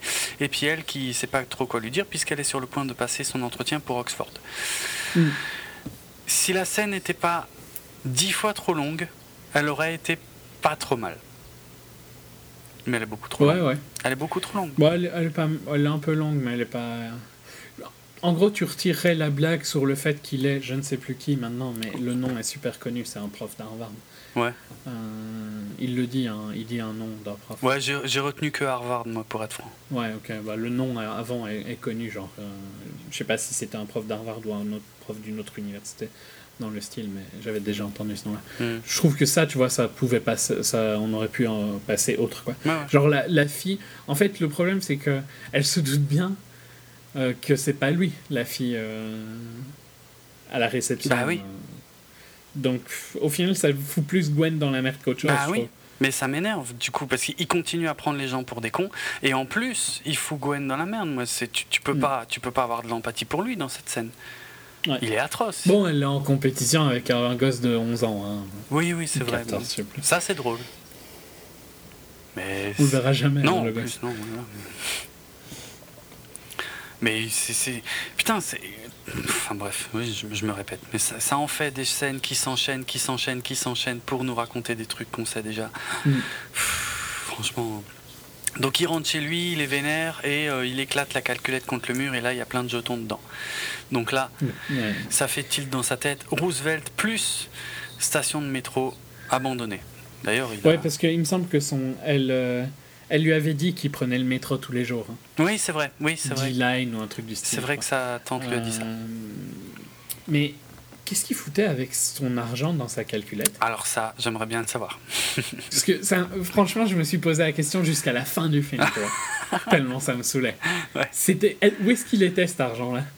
Soit il était, tu vois, dans genre euh, dans la, la coque, quoi. Mais on dirait qu'il est presque caché et que c'est juste en ouvrant la calculette, genre en l'explosant, que c'est sorti. Et c'est quoi l'intérêt d'avoir mis ton argent à l'intérieur de ta calculette? Je sais pas. Je sais pas. C'est euh, Kurtzman et Orsi, hein, les, les, les, dieux du scénario, hein, euh, qui ont dû trouver ça génial. Je, je sais pas. De toute façon, ils, avaient un gros problème, c'est qu'il fallait bien, enfin il fallait bien, quand on voit... Il fallait bien qu'ils trouvent une manière de l'amener là. Bah, il fallait bien qu'ils trouvent un, truc nouveau dans une mallette qu'il avait déjà fouillée deux fois en plus, deux fois. Une fois dans le film précédent, une, une, fois plutôt dans ce probablement des fois, des, des, nombreuses fois. Bah oui. Au cours de son adolescence. Mais bon, euh, de là à mettre des jetons que le mec était donc a priori appelé à, à utiliser tous les jours c'est ça, quoi. Ouais, non, ça n'a aucun sens, on est d'accord. Soit. Donc, euh, enfin, c'est maintenant qu'il va. Parce qu'elle est marrante, hein, cette scène-là. Euh, ensuite, bien, il a, on a un peu, un peu, je me rappelle. Non, d'abord il y a la scène où Harry euh, bah, est en colère et en gros il y a ah Felicia, Felicia qui vient lui expliquer que tout n'est pas perdu parce qu'en fait les, les, araignées auxquelles le projet des araignées a été arrêté mais euh, ils en ont extrait du sérum et euh, ils le gardent avec les, projets euh, spéciaux quelque part. Mm. Et c'est là que Harry, en fouillant les projets spéciaux, va découvrir déjà qu'il y en a plein et qu'en plus il y a son nom qui apparaît absolument partout et, euh, et que le mec du, du conseil d'administration va venir et va dire voilà, euh, il y a eu un incident. Donc il découvre l'incident de Max Dillon et l'autre se pointe au même moment en lui disant ouais, vous avez couvert euh, l'incident. Et Harry qui dit mais c'est pas vrai, vous êtes servi de mon nom. Bref, ils se servent de ça pour le virer. ce qui est vraiment tordu et vraiment poussif encore une fois. Pas d'intérêt. Hein. Ouais, ça n'a, ça n'a pas beaucoup d'intérêt. Je voulais dire aussi qu'il y avait quand même une scène euh, donc, qui au final n'apparaît pas du tout alors qu'on la voyait pas mal dans les trailers. Euh, c'était, mais c'était sûrement dans la scène précédente où Harry discutait avec, euh, non pas Spider-Man, celle encore avant, où il discutait avec Peter pour essayer de le convaincre de, d'avoir un peu de sang de Spider-Man. Hmm. Dans les trailers, il y avait quand même une scène qu'on voyait tout le temps où il, où il montrait à Peter que Oscorp l'avait espionné et que Peter lui ah demandait pourquoi et, il, lui il lui répondait mais ouais mais ça c'est la, la, la, grande question ou c'est la question du jour. Et ben cette scène n'est pas dans le film parti ouais non ouais, enfin bref. Il, se donne beaucoup de mal pour virer Harry c'est catastrophique. Oui alors que ça a aucun impact. Non alors là l'une des scènes les plus les plus glorieuses effectivement pour euh, Kurtman et Orsi c'est Peter qui va. Euh, alors, on ne sait pas comment il est arrivé là, mais boum, il est à la station de métro abandonnée Roosevelt. Donc, déjà, c'est hyper facile d'aller se balader là.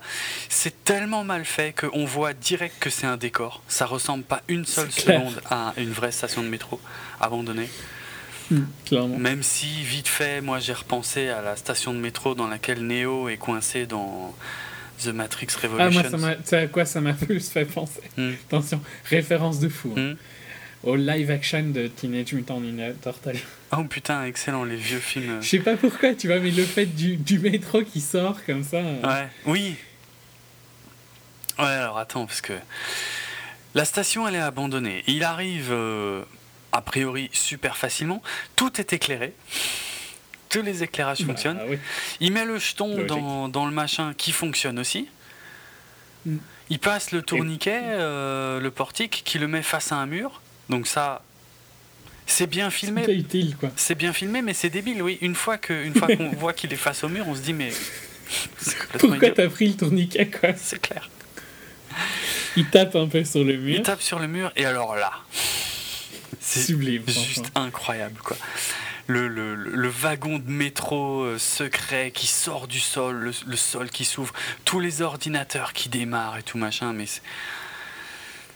mais là, on, dépasse le stade du facepalm. Là, c'est, euh, euh, j'avais envie de, me tirer une balle dans la tronche là, tellement, tellement j'ai honte que qu'ils aient pu écrire et filmer ça, quoi.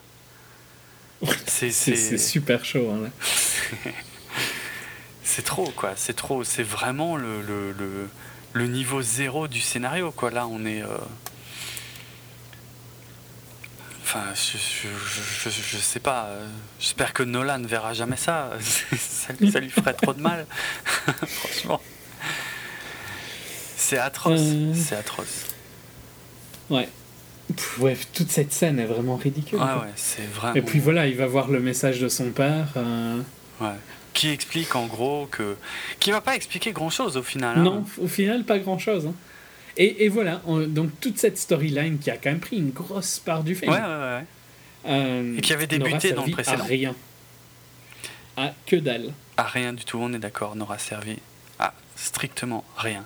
Tout ça pour que le père dise oui, on va dire des mensonges sur moi, machin, mais en fait j'ai découvert qu'Oscorp va utiliser mes recherches pour des armes. Ben moi je suis, je suis pas d'accord, moi ça me plaît pas. Alors moi je prends toutes mes recherches et je me barre, voilà. Et euh, je veux pas que mon fils y pense du mal de moi. Putain de merde, tout ça pour ça, franchement, c'est tout, c'est tout ce qu'ils avaient à raconter, c'est nullissime, c'est zéro, c'est... Ah si, il y a un élément, l'ADN. C'est. Euh, oui, c'est vrai. Voilà. Euh, mais, mais le problème, c'est que ça vient trop tard. Parce que si. Oui, parce qu'il l'aurait su là, il aurait pu dire ben non, faut pas que je te donne mon sang. Exactement. Parce que voilà. Parce qu'il n'y a, y a, que sur l'ADN de la famille Parker que ça fonctionne, parce que c'est comme ça que son père euh, avait orienté la, recherche. Mais il ne le savait pas quand il a envoyé chier Harry. Donc ça n'a aucun sens. Et, et, ça, et je vois pas ce que ça aura comme sens plus tard. Enfin, je... Ou alors ils ont monté la scène dans le désordre, euh, ils ont réécrit le truc en cours, j'en sais rien. C'est nul, franchement, c'est en dessous de tout. Je... Oui, c'est pathétique. J'ai honte, j'ai honte. J'ai honte pour. Euh, Carrément. Ouais, ouais, pour le, pour, le, pour le cinéma, pour le. non, mais c'est. J'ai... Ouais, j'ai, honte. Tu sais, c'est pas beaucoup mieux après où Harry Osborne, qui est. Euh, mourant, hein, c'est comme ça qu'il nous a été mhm. présenté, et qui, à lui tout seul, euh, qui nous a pas été présenté d'ailleurs jusque-là comme quelqu'un d'extrêmement physique, euh, va euh, déjouer. Va péter Raven... c'est comment Ravencroft. Ouais. Ravencroft. oui, il va rentrer tranquillement. Quoi. Tu, putain, tu te Bonjour la sécurité hein, dans cette prison ultra haut de gamme. à mort. À mort. Enfin, c'est pas une prison, c'est un institut. Hein, c'est comme ouais, Arkham. Ouais qui est quand même un peu prison. Oui, oui, oui, oui, clairement, oui. Mais euh, ouais, non, non, tu, tu rentres là-dedans comme dans un moulin, quoi. Donc euh, c'est c'est hallucinant, hallucinant. Tout ça pour aller voir Electro, pour lui dire, en gros, euh, bon ben toi, ce que tu veux, c'est qu'on t'aime et que tu aies des copains. Alors si tu veux, je serai ton copain. Et moi, en échange, je te libère d'ici et puis je veux que tu me fournisses le sang de Spider-Man. Voilà. Non, je crois qu'il veut juste le tuer. Parce qu'il va aller prendre le venin, dans tous les cas. Il veut aller prendre le venin. Non, moi, je suis quasi certain qu'il lui demande le sang de Spider-Man. Ouais, mais je sais pas s'il lui demande dans le sens où il veut le sang ou dans le sens où il veut le tuer, tu vois. Mais bon, ça, c'est pas. T'as pas tort. Il y a une ambiguïté en tout cas. Il y a une ambiguïté, je te l'accorde, mais euh, ouais, non, mais parce qu'effectivement, je m'étais fait la, réflexion qu'a priori, à ce stade-là, ça lui était plus trop utile. Ouais. Hmm. Il lui faut juste quelqu'un pour rentrer chez Oscorp au final. Euh, ouais, ouais, ouais, exact. Exact. Alors il y a, alors en plus il y a Max Dillon, enfin Electro, non ça y est, c'est vrai qu'il s'est trouvé un joli nom, qui, qui, qui, va nous faire un plan à la, à la Gremlins 2. Hein je sais pas si tu te souviens, le Gremlins électrique euh, qui peut circuler dans les réseaux, bah, il va faire la même chose. C'est à ça que j'ai pensé, hein, euh, honnêtement. Euh, après, même visuellement. Dans Infamous Second Sun, tu passes comme ça dans certains. dans des couloirs d'aération. Ah ouais? Donc ça fait un peu ce feeling-là aussi. D'accord. T'as joué au Infamous les premiers? Euh, Le tout premier, un peu, ouais. Ok. Ouais, enfin, c'est un, peu, c'est un, peu, c'est un peu le même esprit. Ouais, c'est vrai. Euh, c'est pas mal. Soit. visuellement, on a failli avoir un élan d'originalité quand il se rematérialise et que ça commence par les systèmes nerveux et tout machin. Mm. Sauf qu'il y a eu Watchmen et Zack Snyder et que le docteur Manhattan se matérialise exactement de la même manière euh, les premières fois qu'il apparaît. En plus, il est bleu et il, a, il est chauve, donc euh, franchement, la ressemblance est vraiment trop frappante. Et en plus, euh, petit détail, mais Electro, quand il se rematérialise, il se rematérialise avec un short. Oui. Et avec des espèces d'implants. Comme toujours. Oui, bah oui. C'est pratique. Avec des implants dans le crâne aussi, des trucs comme ça. Oui, un compteur dans le crâne. Ah Une batterie. C'est ça. Un compteur de batterie. C'est un peu les LED sur les MacBook Pro, tu vois. tu cliques et ça te dit combien il te reste de batterie. Grave. Grave, au secours. C'est juste, voilà, c'est lamentable. Euh, ouais, enfin, ouais, bref. Watchmen. On approche de la fin, hein, tout façon. Ouais, heureusement. Il est temps. Pourtant, il va encore s'en passer des conneries, mais bon. Euh, ben, il me semble qu'il écrit I love you. Euh. Bah pas tout de suite. D'abord, il reçoit le coup de fil. Enfin, il, non, il écoute le message de Gwen, euh, Peter. il écoute le message de Gwen qui lui dit qu'elle est dans un taxi pour aller en Angleterre parce que, en gros, putain, ça va vite les entretiens. c'est clair. C'est abusé quoi. Bon, elle prend une summer class. Hein, oui, oui, c'est. Elle part, mais elle part franchement dans la journée.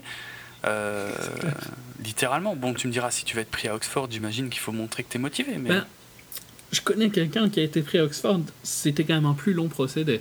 J'imagine. Sur une bourse. Hein. J'imagine. Ça ne s'est pas décidé, tiens, je vais aller à Oxford, tu vois. Ouais. Euh, il y avait. Euh, enfin, fallait trouver le logement et tout ça, quoi. Hmm. Là, ça a l'air fort. Euh, mais bon, en même temps, c'est la génie, tu vois. À mon avis, elle est logée ouais. dans la villa présidentielle ou un truc du style. c'est net. Chez la reine. Pendant ce temps, Harry, lui, retourne chez Oscorp avec son copain Electro qui s'est trouvé une belle combinaison, on ne sait pas où, parce qu'il n'a pas encore eu accès au projet secret, hein, mais mais une belle combinaison quand même. On lui a fait une petite pratique moulante. Mais elle est bien, franchement, moi j'ai trouvé belle. Ouais, elle rend pas mal. Mm. Il a l'air moins con. Il a l'air moins con, c'est peut-être pour ça en fait, ouais. Donc voilà, et, puis après il repart dans le courant électrique comme le Gremlins, mais euh, et puis euh, tu sais. Euh, il tue, hein, il tue l'autre. Ah, il tue le mec, mais après il le, il le réveille en fait pour, ah pour qu'il accompagne Harry vers les projets secrets pour qu'il puisse récupérer un peu du sérum d'araignée. Mm. Se le faire injecter, il passe bien évidemment devant. je ne sais pas si c'est déjà là qu'on les voit, mais. Les armures, ouais. on, voit, on, voit, on, doit voir vite fait le, les bras de, du futur Docteur Octopus et peut-être les, les ailes du vautour. Ça, je me rappelle plus. Mais de toute façon, je crois que c'est à peu près. Mais non, où on, les revoit à la fin. Mais enfin bref, euh, de toute façon, c'est au même endroit. Euh, donc voilà, euh, il l'injecte à Harry. Harry crie atrocement. Apparemment, ça se passe pas bien et le mec se barre.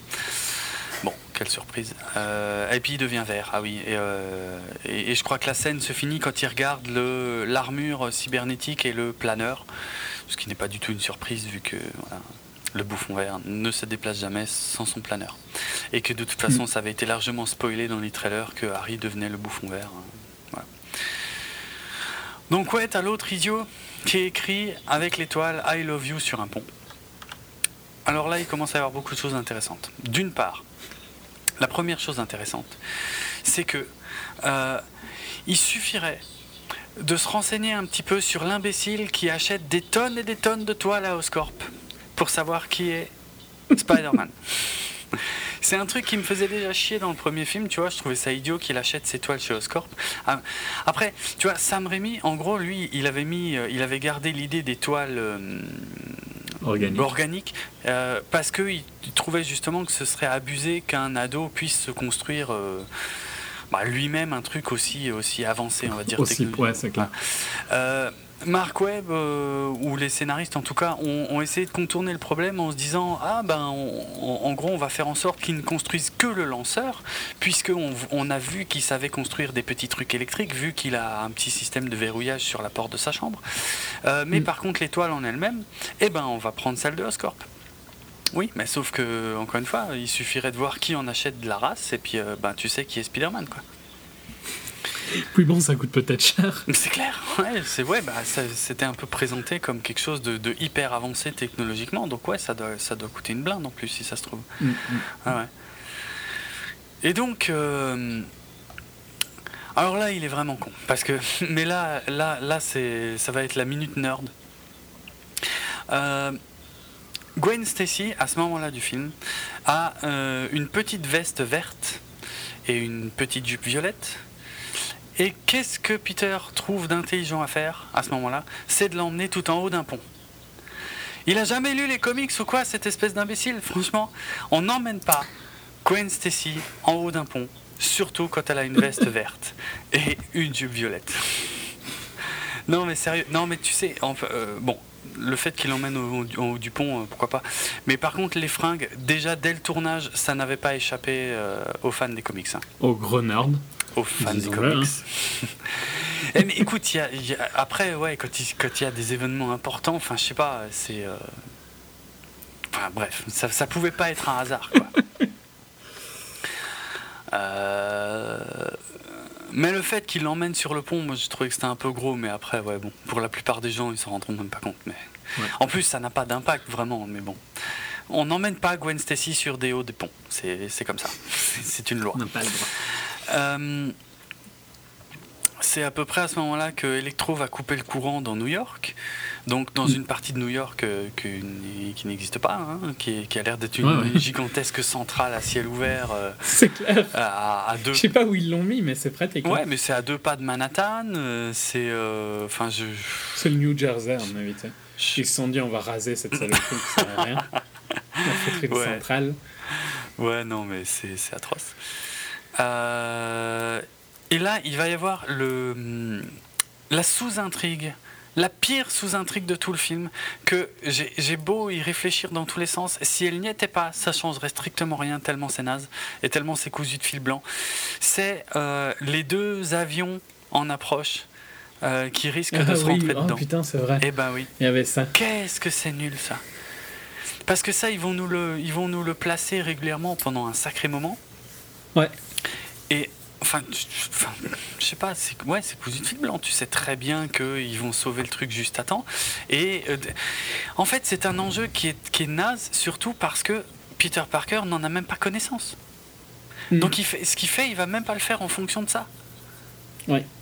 C'est. Non, il relance juste l'électricité pour euh, la ville. Ouais, c'est ça. Et c'est, j'ai l'impression, franchement, en plus que ce truc, ils l'ont vraiment rajouté en post-prod, quoi tellement ça n'a pas d'impact sur tout le reste. Et puis oui, il n'y a aucun lien avec le reste du film. Il n'y a jamais de lien, ouais, non, c'est clair. C'est atroce. C'est atroce. Bon, alors, le, on a quand même. Oui, c'est là la, scène aussi où ils redescendent dans la rue, euh, enfin. On, laisse jamais Gwen très longtemps sur un pont, il faut faire attention. Euh, ils redescendent euh, effectivement pour que Gwen lui explique comment isoler les, les web shooters. Euh, il faut les charger, je me souviens même plus. Hein, pour les magnétiser. Il faut les magnétiser, ouais, exact. Oui, c'est vrai. C'est vrai. Ils font ça en 2 temps 3 mouvements avec une batterie de bagnole de flic. Mm.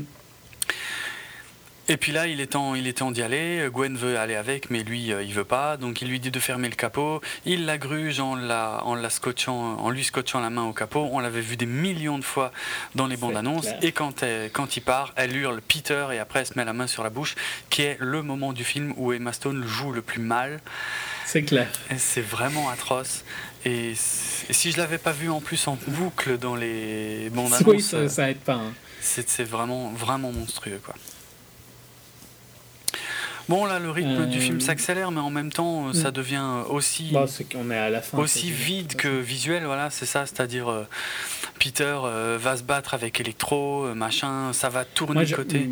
Moi, j'aime pas hein, cette bataille parce que je la trouve trop. tu vois, quand je déconne avec l'ampli, il rebondit sur les, trucs de la centrale. Et ça fait des sons et ça s'allume là où il rebondit. et franchement, c'est des hauteurs différentes. C'est abusé. Hein. Non, mais je j'ai pas trop trop aimé cette scène non plus. Hein. Euh, moi, il y a vraiment que la scène dynamique du début que j'ai trouvé absolument géniale. Impressionnante. Celle-ci, celle-ci est trop image de synthèse, trop chorégraphiée, trop euh, trop flashy, euh, trop de ralentis gratuits. Enfin, c'est vraiment too much dans tous les sens. Mmh. Effectivement. Ouais ça passe pas, ça passe pas super bien.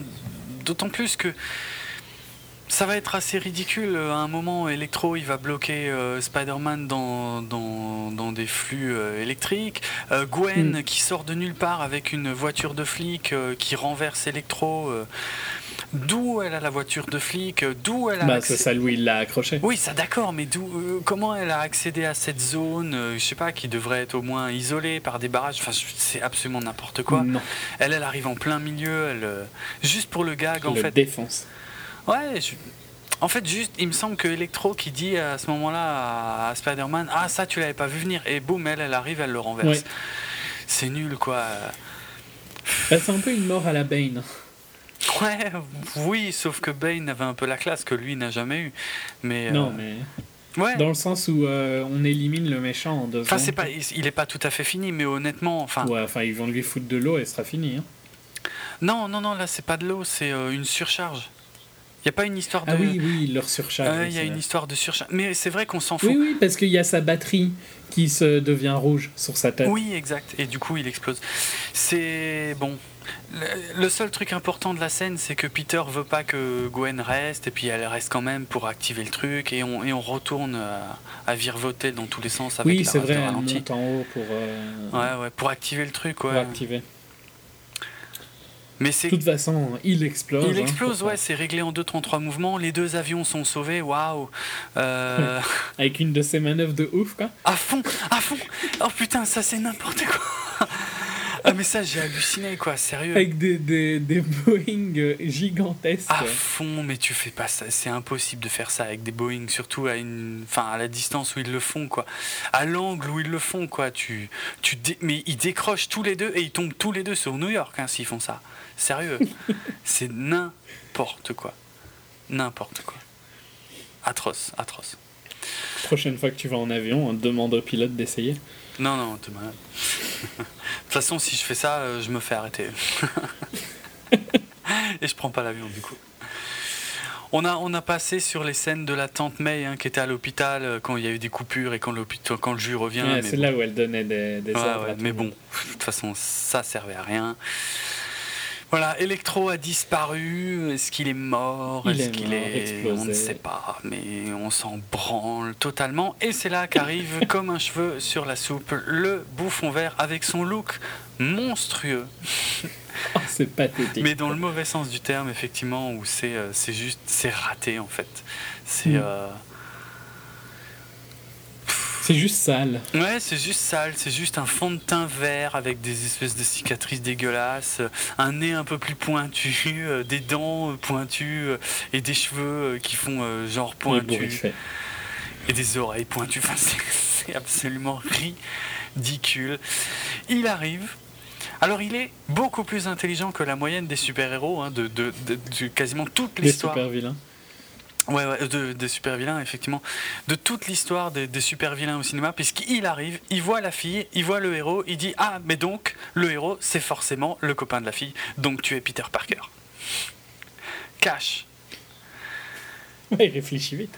Ouais, je sais pas, tu ça, vois. l'éducation à l'étranger. Hein, si c'était. Ouais, ouais, c'est vrai que ça, y a que ça de vrai, mais euh, franchement, si, si au moins ça avait été un peu mieux amené, pourquoi pas. Euh, mais quand même. Oui, il n'a pas de doute. Hein. Non, il arrive, il les regarde et il dit Peter Parker.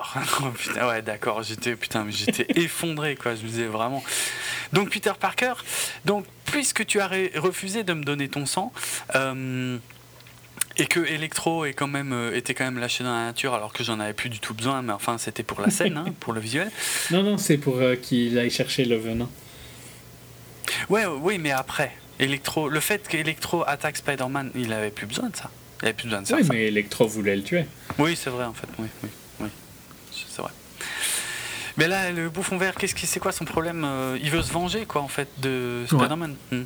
Ouais. Donc il attrape Gwen, il l'emmène en hauteur. Là, ça commence vraiment à puer. Hein. Je rappelle qu'elle porte une veste verte et une jupe violette. C'est extrêmement grave. Euh, il la lâche au-dessus d'une, euh, je sais pas, d'un une clock tower, comme on dit, un clocher.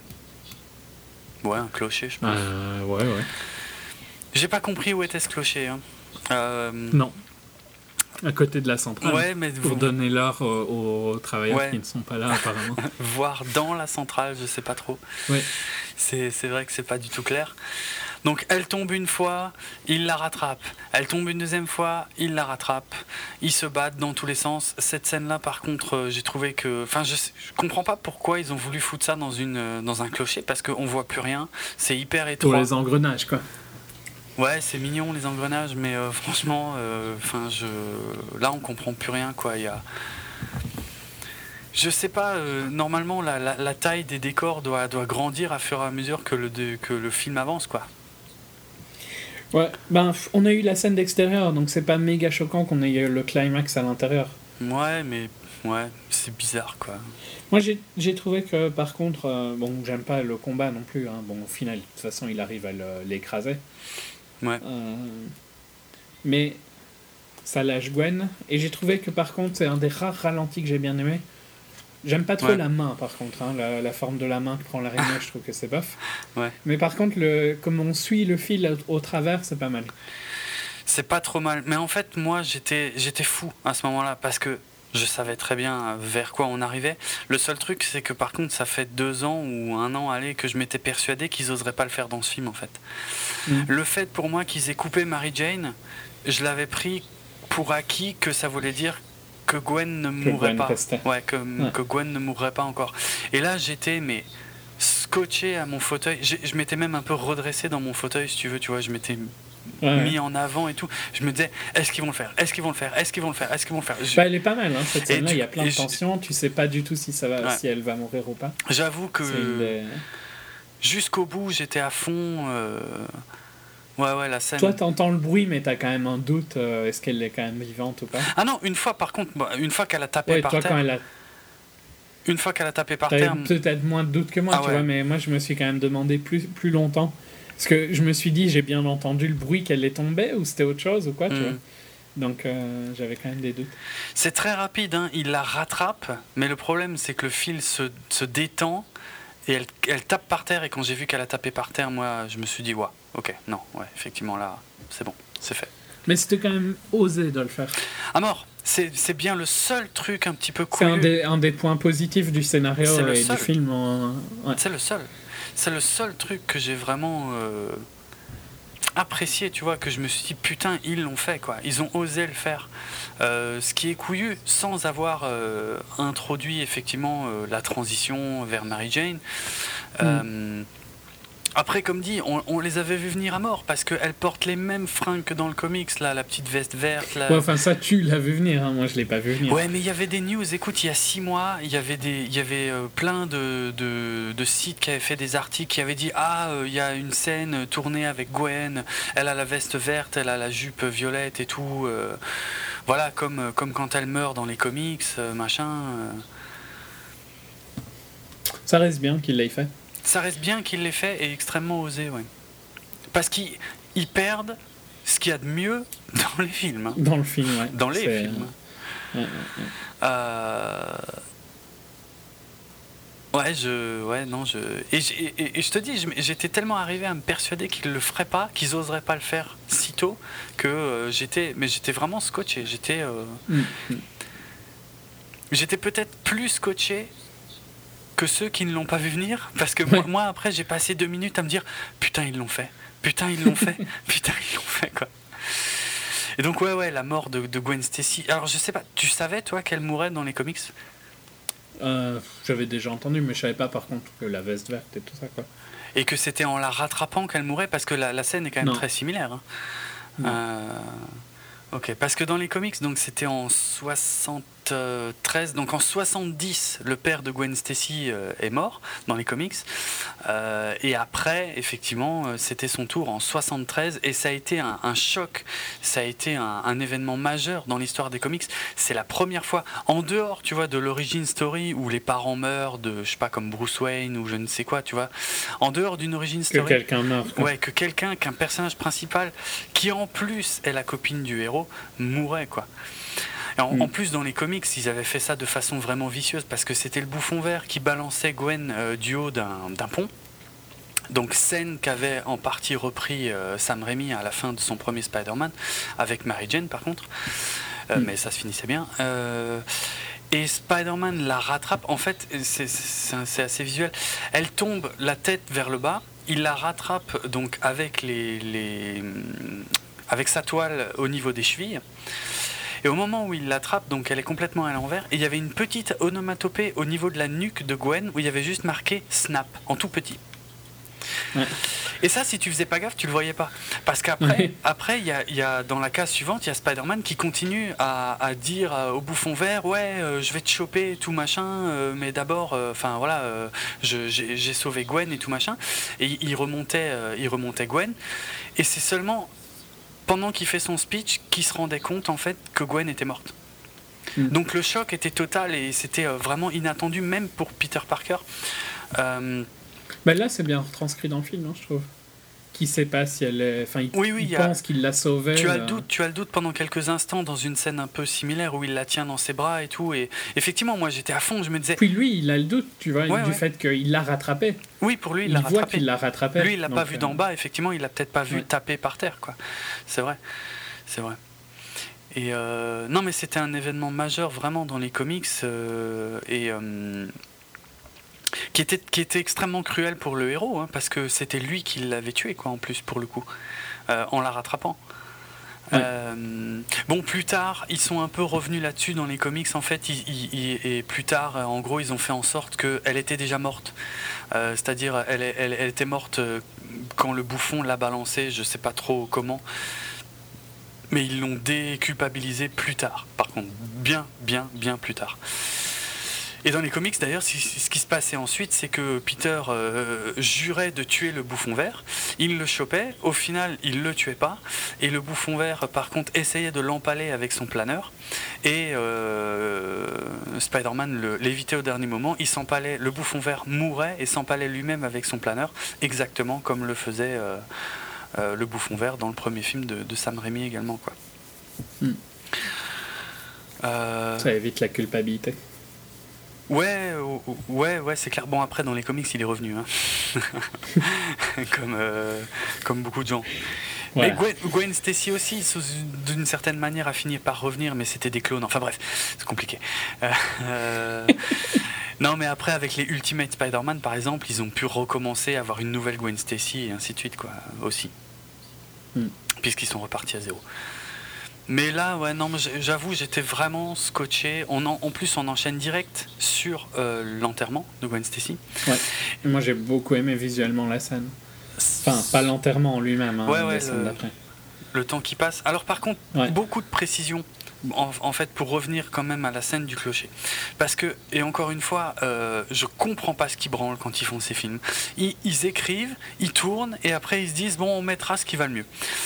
En fait, ils ont, ils ont, ils ont tourné euh, plusieurs scènes différentes de la mort de Gwen. En fait, ils ont tourné une scène, par exemple, où euh, euh, le bouffon vert brisait la nuque de Gwen Stacy de ses mains.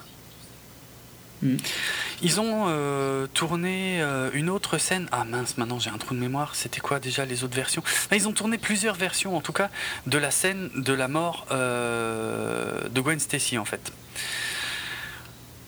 pour au final, euh, oui, ah, ah, oui, il, y avait, oui, l'autre version, je crois que c'est qu'il l'empalait avec son planeur. Voilà. Ok. Est-ce qu'ils ont Moi, j'aime bien celle-ci. Hein. Oui, oui, bah c'est celle-là qui marche le mieux, on est d'accord. Mm. Euh, mais moi, ça m'énerve de me dire qu'ils savaient pas où ils allaient quand ils ont tourné les scènes, quoi. Euh, et ce qu'ils ont aussi tourné, d'ailleurs, c'est que et, et d'ailleurs ça, par contre, ça m'énerve parce que ça manque. Là, on le sent. Moi, je trouve que on le sent que ça manque. Après, Peter qui, a Gwen dans ses bras, on passe tout de suite à l'enterrement de Gwen et finalement on ne sait pas du tout ce qu'il est advenu de la fin du combat contre le bouffon vert, c'est qu'un peu après qu'on verra qu'il est à Ravencroft. Ouais. Euh, il y a une. Parce qu'en en fait là il y a toute une partie qui a été coupée, qui a été tournée mais qui a été coupée où euh, après que Peter en fait euh, donc euh, a Gwen dans ses bras, il y a le, bouffon vert qui est au-dessus, qui voit tout et qui commence à se marrer comme un malade et qui commence à se foutre sérieusement de la gueule de Peter Parker. De Spider-Man. Et, et, Peter pète un câble, il remonte vers le bouffon vert et il commence à le maraver, mais sévère de chez sévère. Quoi. Bon, il le tue pas, mais il lui explose bien la tronche. quoi. Et ça, ça a été complètement coupé. Euh, uniquement pour euh, que le film soit PG-13 en fait. Il y a eu d'ailleurs plusieurs, il y avait, il y avait plus de scènes de bouffon vert. Hein. Il y avait même euh, a priori des, scènes avec la fameuse Felicia Hardy qui, qui côtoyait le bouffon vert une fois qu'il était transformé. Il y, avait plus de scènes de bouffon vert qui ont toutes été coupées parce qu'elles étaient jugées trop, trop cruelles, trop violentes. Euh, et donc euh, voilà pour, euh, pour pouvoir avoir une classification tout public. Il y avait des scènes où le bouffon vert tuait d'autres gens. il y avait des scènes où où Harry picolait, je sais plus. Il y avait, il y a pas mal de scènes qui ont été franchement coupées et ça m'énerve. Tu n'aimes pas ça Non, ça m'énerve parce que parce que voilà, ils, ils, tournent plein de versions différentes et au final ils utilisent. Donc, il n'y a, a, aucune ouais. Ils savent pas où ils vont, c'est ça qui m'énerve en fait. Je reproche pas de, de, de, de, tourner plusieurs scènes euh, pour éventuellement les tester après, mais, mais là, quand on sait ce qu'ils ont viré, c'est vraiment, ils ne savaient pas où ils allaient. Quoi. Ils naviguent complètement à la, au radar. Quoi. Bon, au final, la mort de Gwen Stacy ressemble beaucoup à celle des comics, donc ça c'est bien. Mais... Oui, c'est probablement la meilleure possible. Ouais, oui, oui. Pour euh, qu'il y ait le sentiment de culpabilité. Ouais, clairement. Ouais, mais donc, enfin. pour faire sur la scène que j'aime vraiment bien visuellement. Mm. Le, ouais, le temps qui passe et tu vois qu'il continue à y aller chaque jour et tu vois les saisons qui passent. C'est très beau, hein. Ouais, c'est pas mal visuellement, mais j'aime pas ce que ça raconte. Mais qu'on se rend pas compte mm. tout de suite en fait. Parce que là, on, on, va, on va ensuite comprendre que euh, Spider-Man n'est plus réapparu depuis euh, quelque temps. Ouais. Alors, d'après le résumé euh, Wikipédia, 5 mois. Bon, moi, je sais pas, j'avais compris que ça faisait limite un an parce que. Oui, moi j'ai cru voir autant de saisons passer. Bah ouais, ouais. Le film a l'air de se passer en été, puis quand il est au cimetière, il y a une scène qui est clairement en hiver. En hiver. Et après, c'est de nouveau en été, donc pour moi, il se passait au moins un an, quoi. Ouais, ouais. Bah oui, en plus, elle dit qu'elle veut prendre des summer class. Ah bah oui, ouais. Donc euh, le film se passe clairement l'été. Bizarre. Bon, on va dire que c'est un an. Avant ça, on va, on va juste quand même euh, conclure sur euh, Harry Osborne, parce que chronologiquement, sa scène, elle est avant. On a le mystérieux homme au chapeau. ce ce mystérieux personnage qui, qui, qui, ne, qui, ne, veut rien dire, même pour les fans des comics en fait, euh, qu'on avait déjà vu dans, dans la scène, euh, alors la scène mi-crédit, parce qu'il n'y a pas de scène post-crédit euh, chez Amazing Spider-Man. Chez Sam Raimi, il n'y en avait pas non plus, hein, de toute hmm. façon.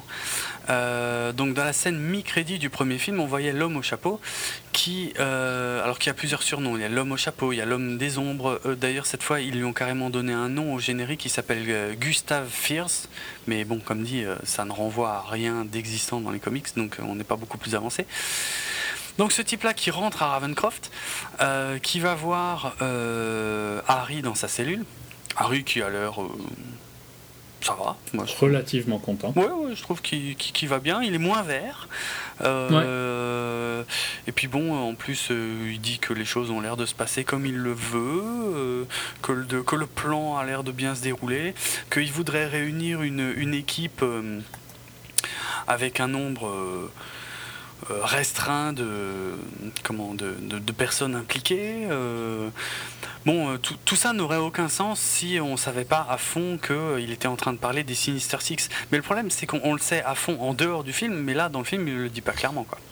C'est un mm. petit peu casse-couille. Et que, ouais, bref, en gros, euh, ils, vont, ils vont commencer à, mettre en action leur, leur truc et que pour ça, ils vont utiliser euh, ben, tout ce qu'ils ont euh, chez les projets secrets de, de Oscorp.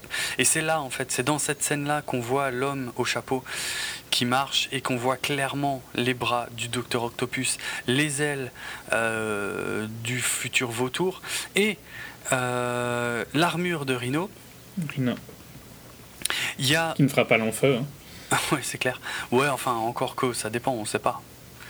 Ouais puisque Harry l'a envoyé effectivement euh, donc euh, pour, pour, commencer leur plan, euh, fournir cette armure aux prisonniers. comment il s'appelle déjà parce que Sitsevich. Ouais, Sitsevich, voilà. Alexei Sitsevich qui était en prison jusque-là, donc pour lui fournir l'armure de, de, Rhino et commencer à mettre en place le, le plan. Il y a une image qui est coupée là, mais qu'on avait pu voir. Alors je me demande si c'était dans les trailers ou si ça n'a pas été juste révélé euh, récemment. Mais il y avait, euh, on devait encore normalement voir une pièce où apparaissait euh, comme un bocal, on va dire, avec la tête de Norman Osborn, donc le, père mm. Osborn. Voilà, ça a été coupé, comme plein d'autres choses. Mais là, il y a des preuves hein, visuelles qui existent. J'ai vu les images, des plans, effectivement, avec la tête de, de Norman Osborn. Pourquoi ça a été coupé? Mystère. Euh, à quoi ça devait servir Mystère, de toute façon, comme dit Norman Osborn, a priori avait beaucoup plus de scènes. Ce qui est quand même inquiétant hein, pour, un, pour un film qui euh, dure quand même 2h20 dans sa forme finale, avec tout ce qui a été coupé. Mais bon. Donc bref, ils fournissent l'armure du rhino à... Ce qui est bizarre par contre, c'est que malgré qu'on a critiqué à mort euh, le fait qu'il est long et qu'il est mal, mal édité, hmm. il ne paraît pas si long que ça quand on le regarde. Hein. Non, non, c'est vrai. C'est vrai. C'est vrai, c'est bizarre. Mais je pense pas que ça refonctionne aussi bien pour un second visionnage, tu vois. Ah oui, non, sûrement. La première fois, ça va. La deuxième fois, quand tu sais que la majorité des scènes ne mènent à rien, je pense que là, tu risques de te faire salement plus chier, quoi. Mm, ouais. Mm. Oui, ben oui, tu espères au moins voir quelque chose quand tu bah le vois pour la première fois. Donc voilà, ça, on y reviendra dans quelques minutes. C'est euh, en gros euh, les, les, Sinister Six, euh, donc les, les, futurs méchants de, de l'univers de Spider-Man qui vont, qui vont débarquer bientôt en masse. Revenons à Peter, donc effectivement, où bah, ça fait longtemps que Spider-Man ne s'est pas pointé. Donc en gros, là, ils nous font le coup de l'arc Spider-Man No More, dont j'avais parlé. Hein. Ultra rapide. Ouais, en 5 minutes. En 5 minutes. Alors, qu'il arrête d'être Spider-Man parce que Gwen est morte, pourquoi pas? Euh, Mais que ce soit rushé comme ça à la fin du film, et surtout que j'ai pas compris pourquoi il revient au final. Hmm. Parce qu'il bah parce qu'il entend le speech de Gwen. Ouais, mais ouais, mais c'est suffisant. Enfin, je du coup, du coup, ils ont, ils ont bousillé tout le côté Spider-Man no mort, quoi. C'est, euh, ça n'a aucun intérêt. Enfin, je veux dire, ok, qu'il ait attendu pour mater le speech qu'il avait raté au début du film, elle lui avait filé la clé USB et tout machin, ok pourquoi pas, même si c'était euh, assez grossier. Euh, tout le speech avec sa tante qui, lui parle de, euh, ben voilà, de, des affaires de l'oncle Ben dont elle ne se débarrasse pas, mais qu'elle va quand même ranger parce qu'il y a un moment où il faut un peu savoir passer à autre chose. C'est à la fois juste et très grossier, et puis ben juste, ouais, il, il met la clé USB, il mate le joli speech de Gwen et, et il revient. Ouais. Elle est où la construction? Enfin, je veux dire, elle est où le Et il met, il met les affaires de son père aussi, histoire de bien dire que cet arc scénaristique-là est terminé. Il met toutes les affaires de, de son père dans une, dans une boîte en carton aussi. parce que dans le dans, speech de Gwen, elle dit voilà, il faut garder l'espoir, euh, machin, euh, même, euh, enfin, on est notre durée de vie est limitée sur cette planète et il faut être ce que nous sommes. Il faut pas hésiter, il faut y aller à fond et tout. Bon, c'est joli, je dis pas, mais c'est tellement rushé que c'est c'est, c'est, ça nique tout l'impact émotionnel, tu vois, mm. qui, devrait y avoir euh, dans, dans, ce passage-là, quoi.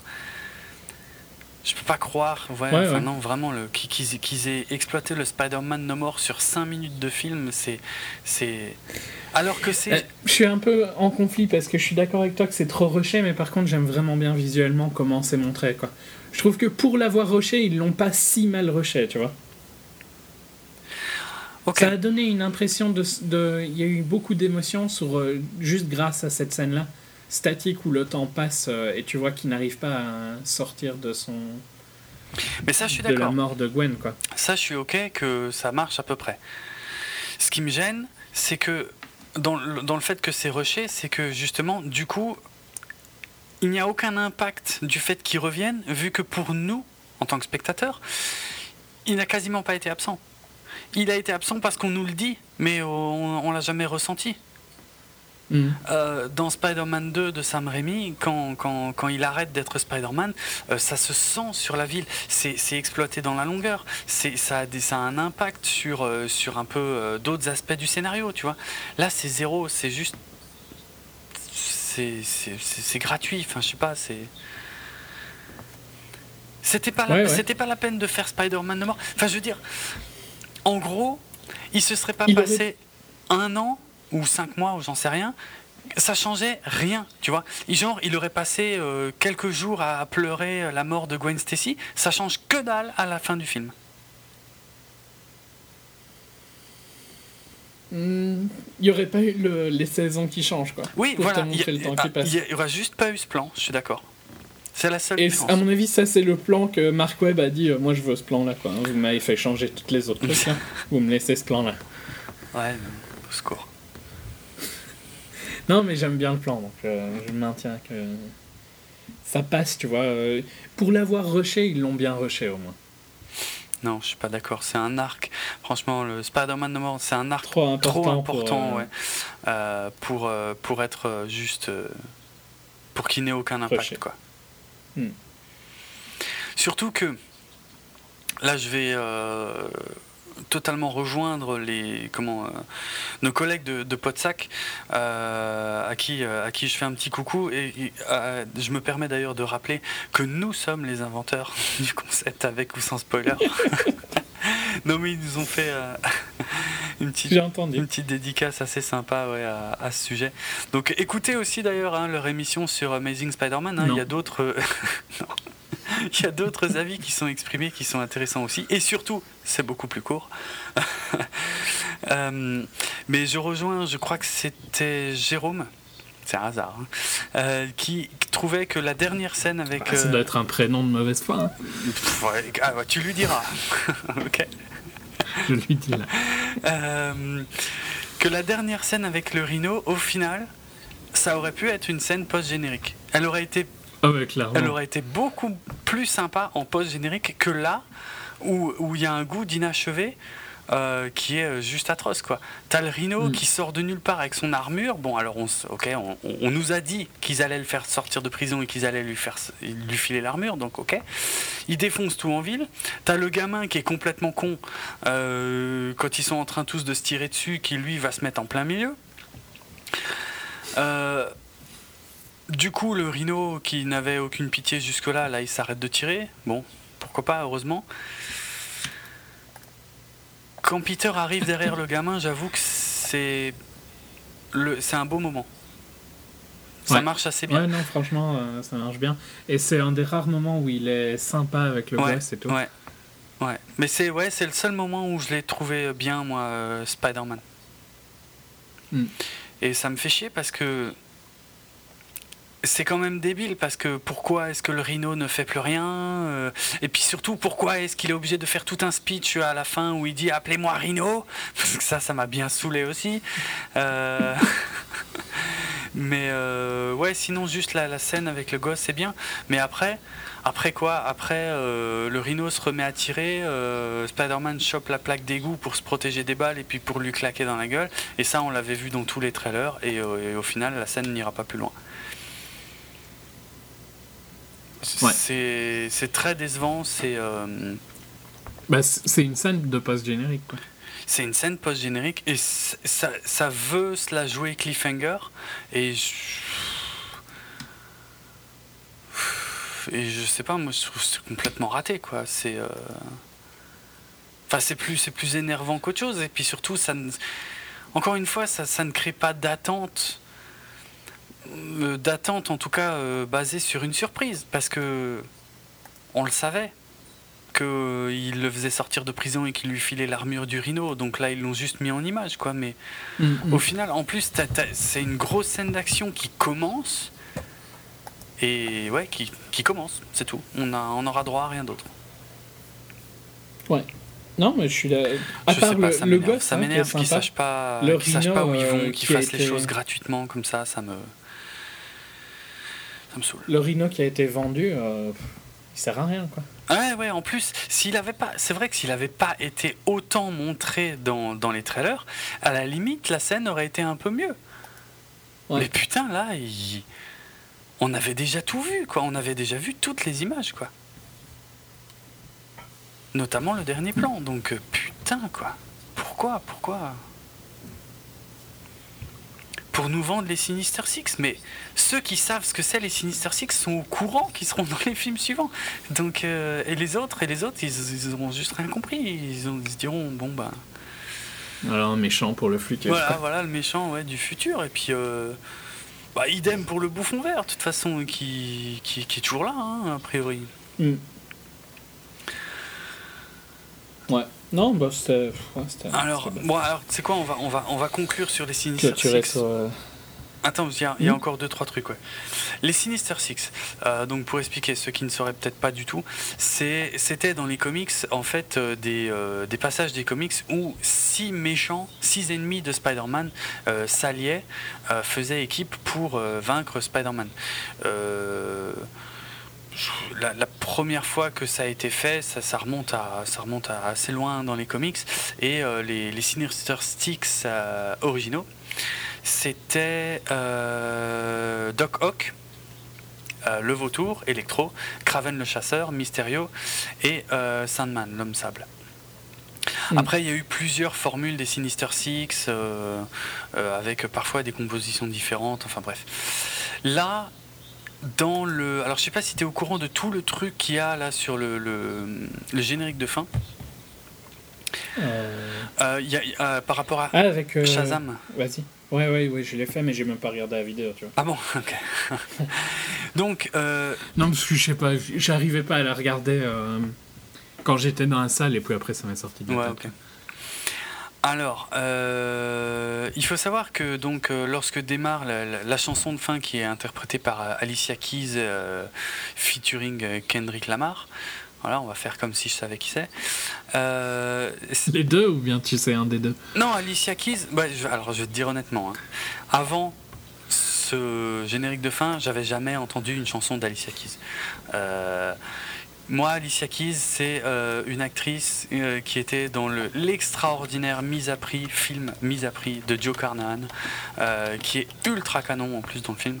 voilà, mais sa musique, faut pas me demander, je, je sais pas. D'ailleurs, c'est. non, enfin, je vais pas en dire plus. C'est une perte?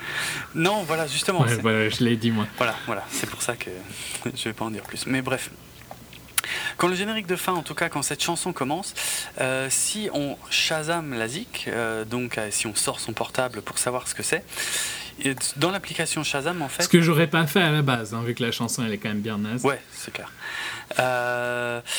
il y avait en fait, donc par le biais de Shazam, on avait accès à une vidéo qui dévoile en, gros l'identité des, Sinister Six, mais qui reprend, honnêtement, qui reprend quand même aussi des, des images qui me semblent être être dans le générique de fin du film aussi. Hein.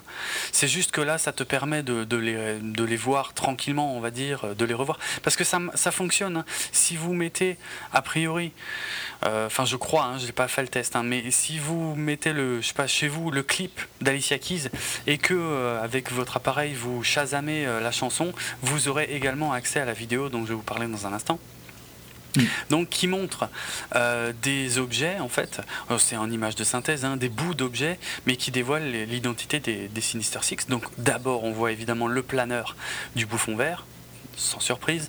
Ensuite, on voit les bras du Docteur Octopus, sans surprise. On voit le bout de la corne de Rhino, jusque-là, toujours pas de surprise. Et on voit un bout d'aile euh, du vautour, Toujours pas de surprise. Par contre, c'est les deux derniers, on savait pas.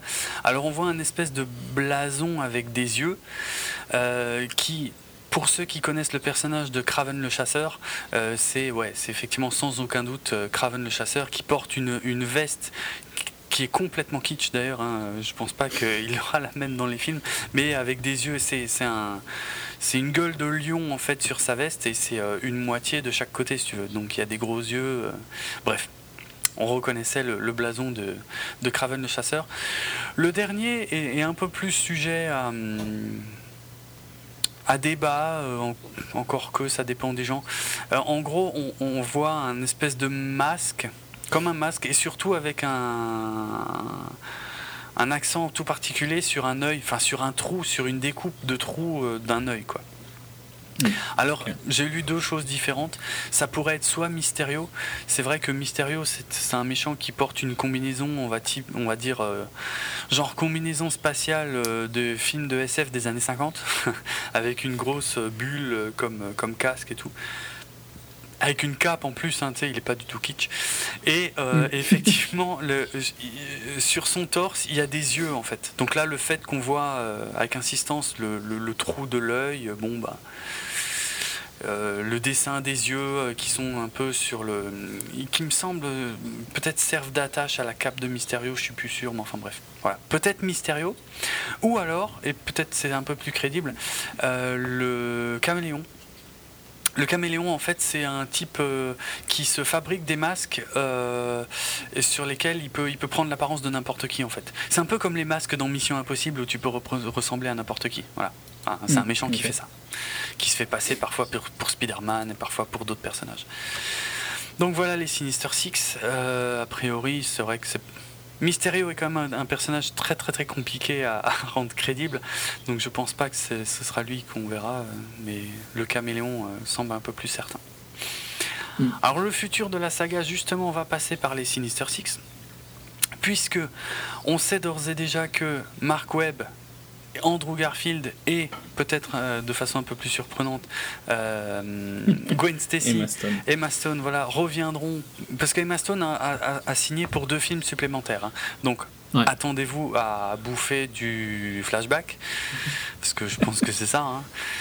Euh, mais en gros, donc tous ces gens reviennent évidemment pour Spider-Man 3. The Amazing pardon, Spider-Man 3 qui euh, est prévu pour euh, sortir le 10 juin 2016, donc d'ici deux ans. Hein, Dans deux ans. Grosso merdo. Le quatrième film, lui, est déjà prévu aussi également pour euh, le 4 mai 2018, donc deux ans plus tard. Mais sans Mark Webb. Effectivement, Mark Webb a dit que, et ça on va y revenir dans, aussi dans quelques instants, qu'il n'était pas sûr de, voilà, de, de réaliser le film et de participer. Il reviendra comme producteur, mais enfin ça c'est normal, mais euh, pas du tout sûr de le réaliser. D'ici là, il faut également savoir qu'on va avoir droit à deux spin-offs, puisque euh, Columbia Sony a bien évidemment envie de copier le, modèle économique de Marvel, Marvel Studios, et donc de construire tout un univers. Alors eux, ils ont les droits que de Spider-Man, mais bon, mine de rien, Spider-Man, c'est. Ils vont quand même essayer de faire quelque chose. Voilà, c'est ça. C'est quand même beaucoup de personnages, donc ils vont essayer de construire un univers avec des spin-offs, machin, et que de temps en temps tout le monde se rejoigne dans euh, certains films. Donc. Là, pour l'instant, dans deux ans, on va avoir The Amazing Spider-Man 3. Mais ensuite, avant le, quatrième film, en fait, on va avoir deux spin-offs. Un consacré à Venom et l'autre consacré au Sinister Six. Donc, il est à peu près clair que euh, dans le troisième film, l'équipe des Sinister Six euh, finira de se constituer.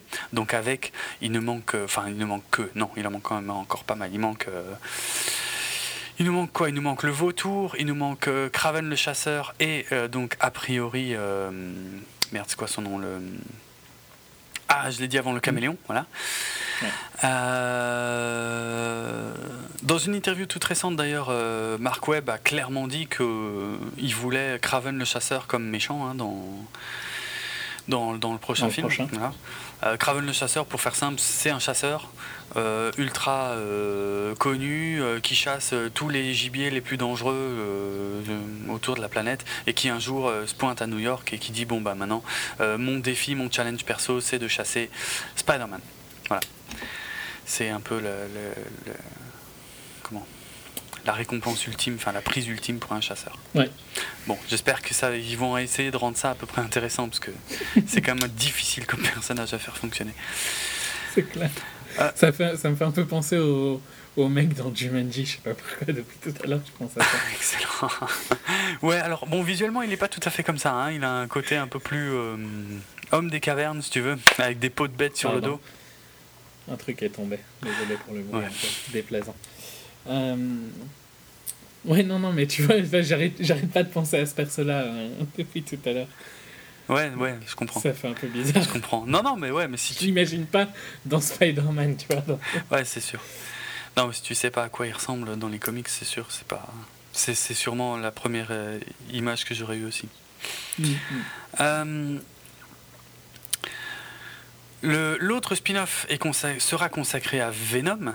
Euh, donc, euh, il faut savoir qu'il y avait déjà un spin-off euh, consacré à Venom qui était prévu hein, du, temps de, Sam Raimi.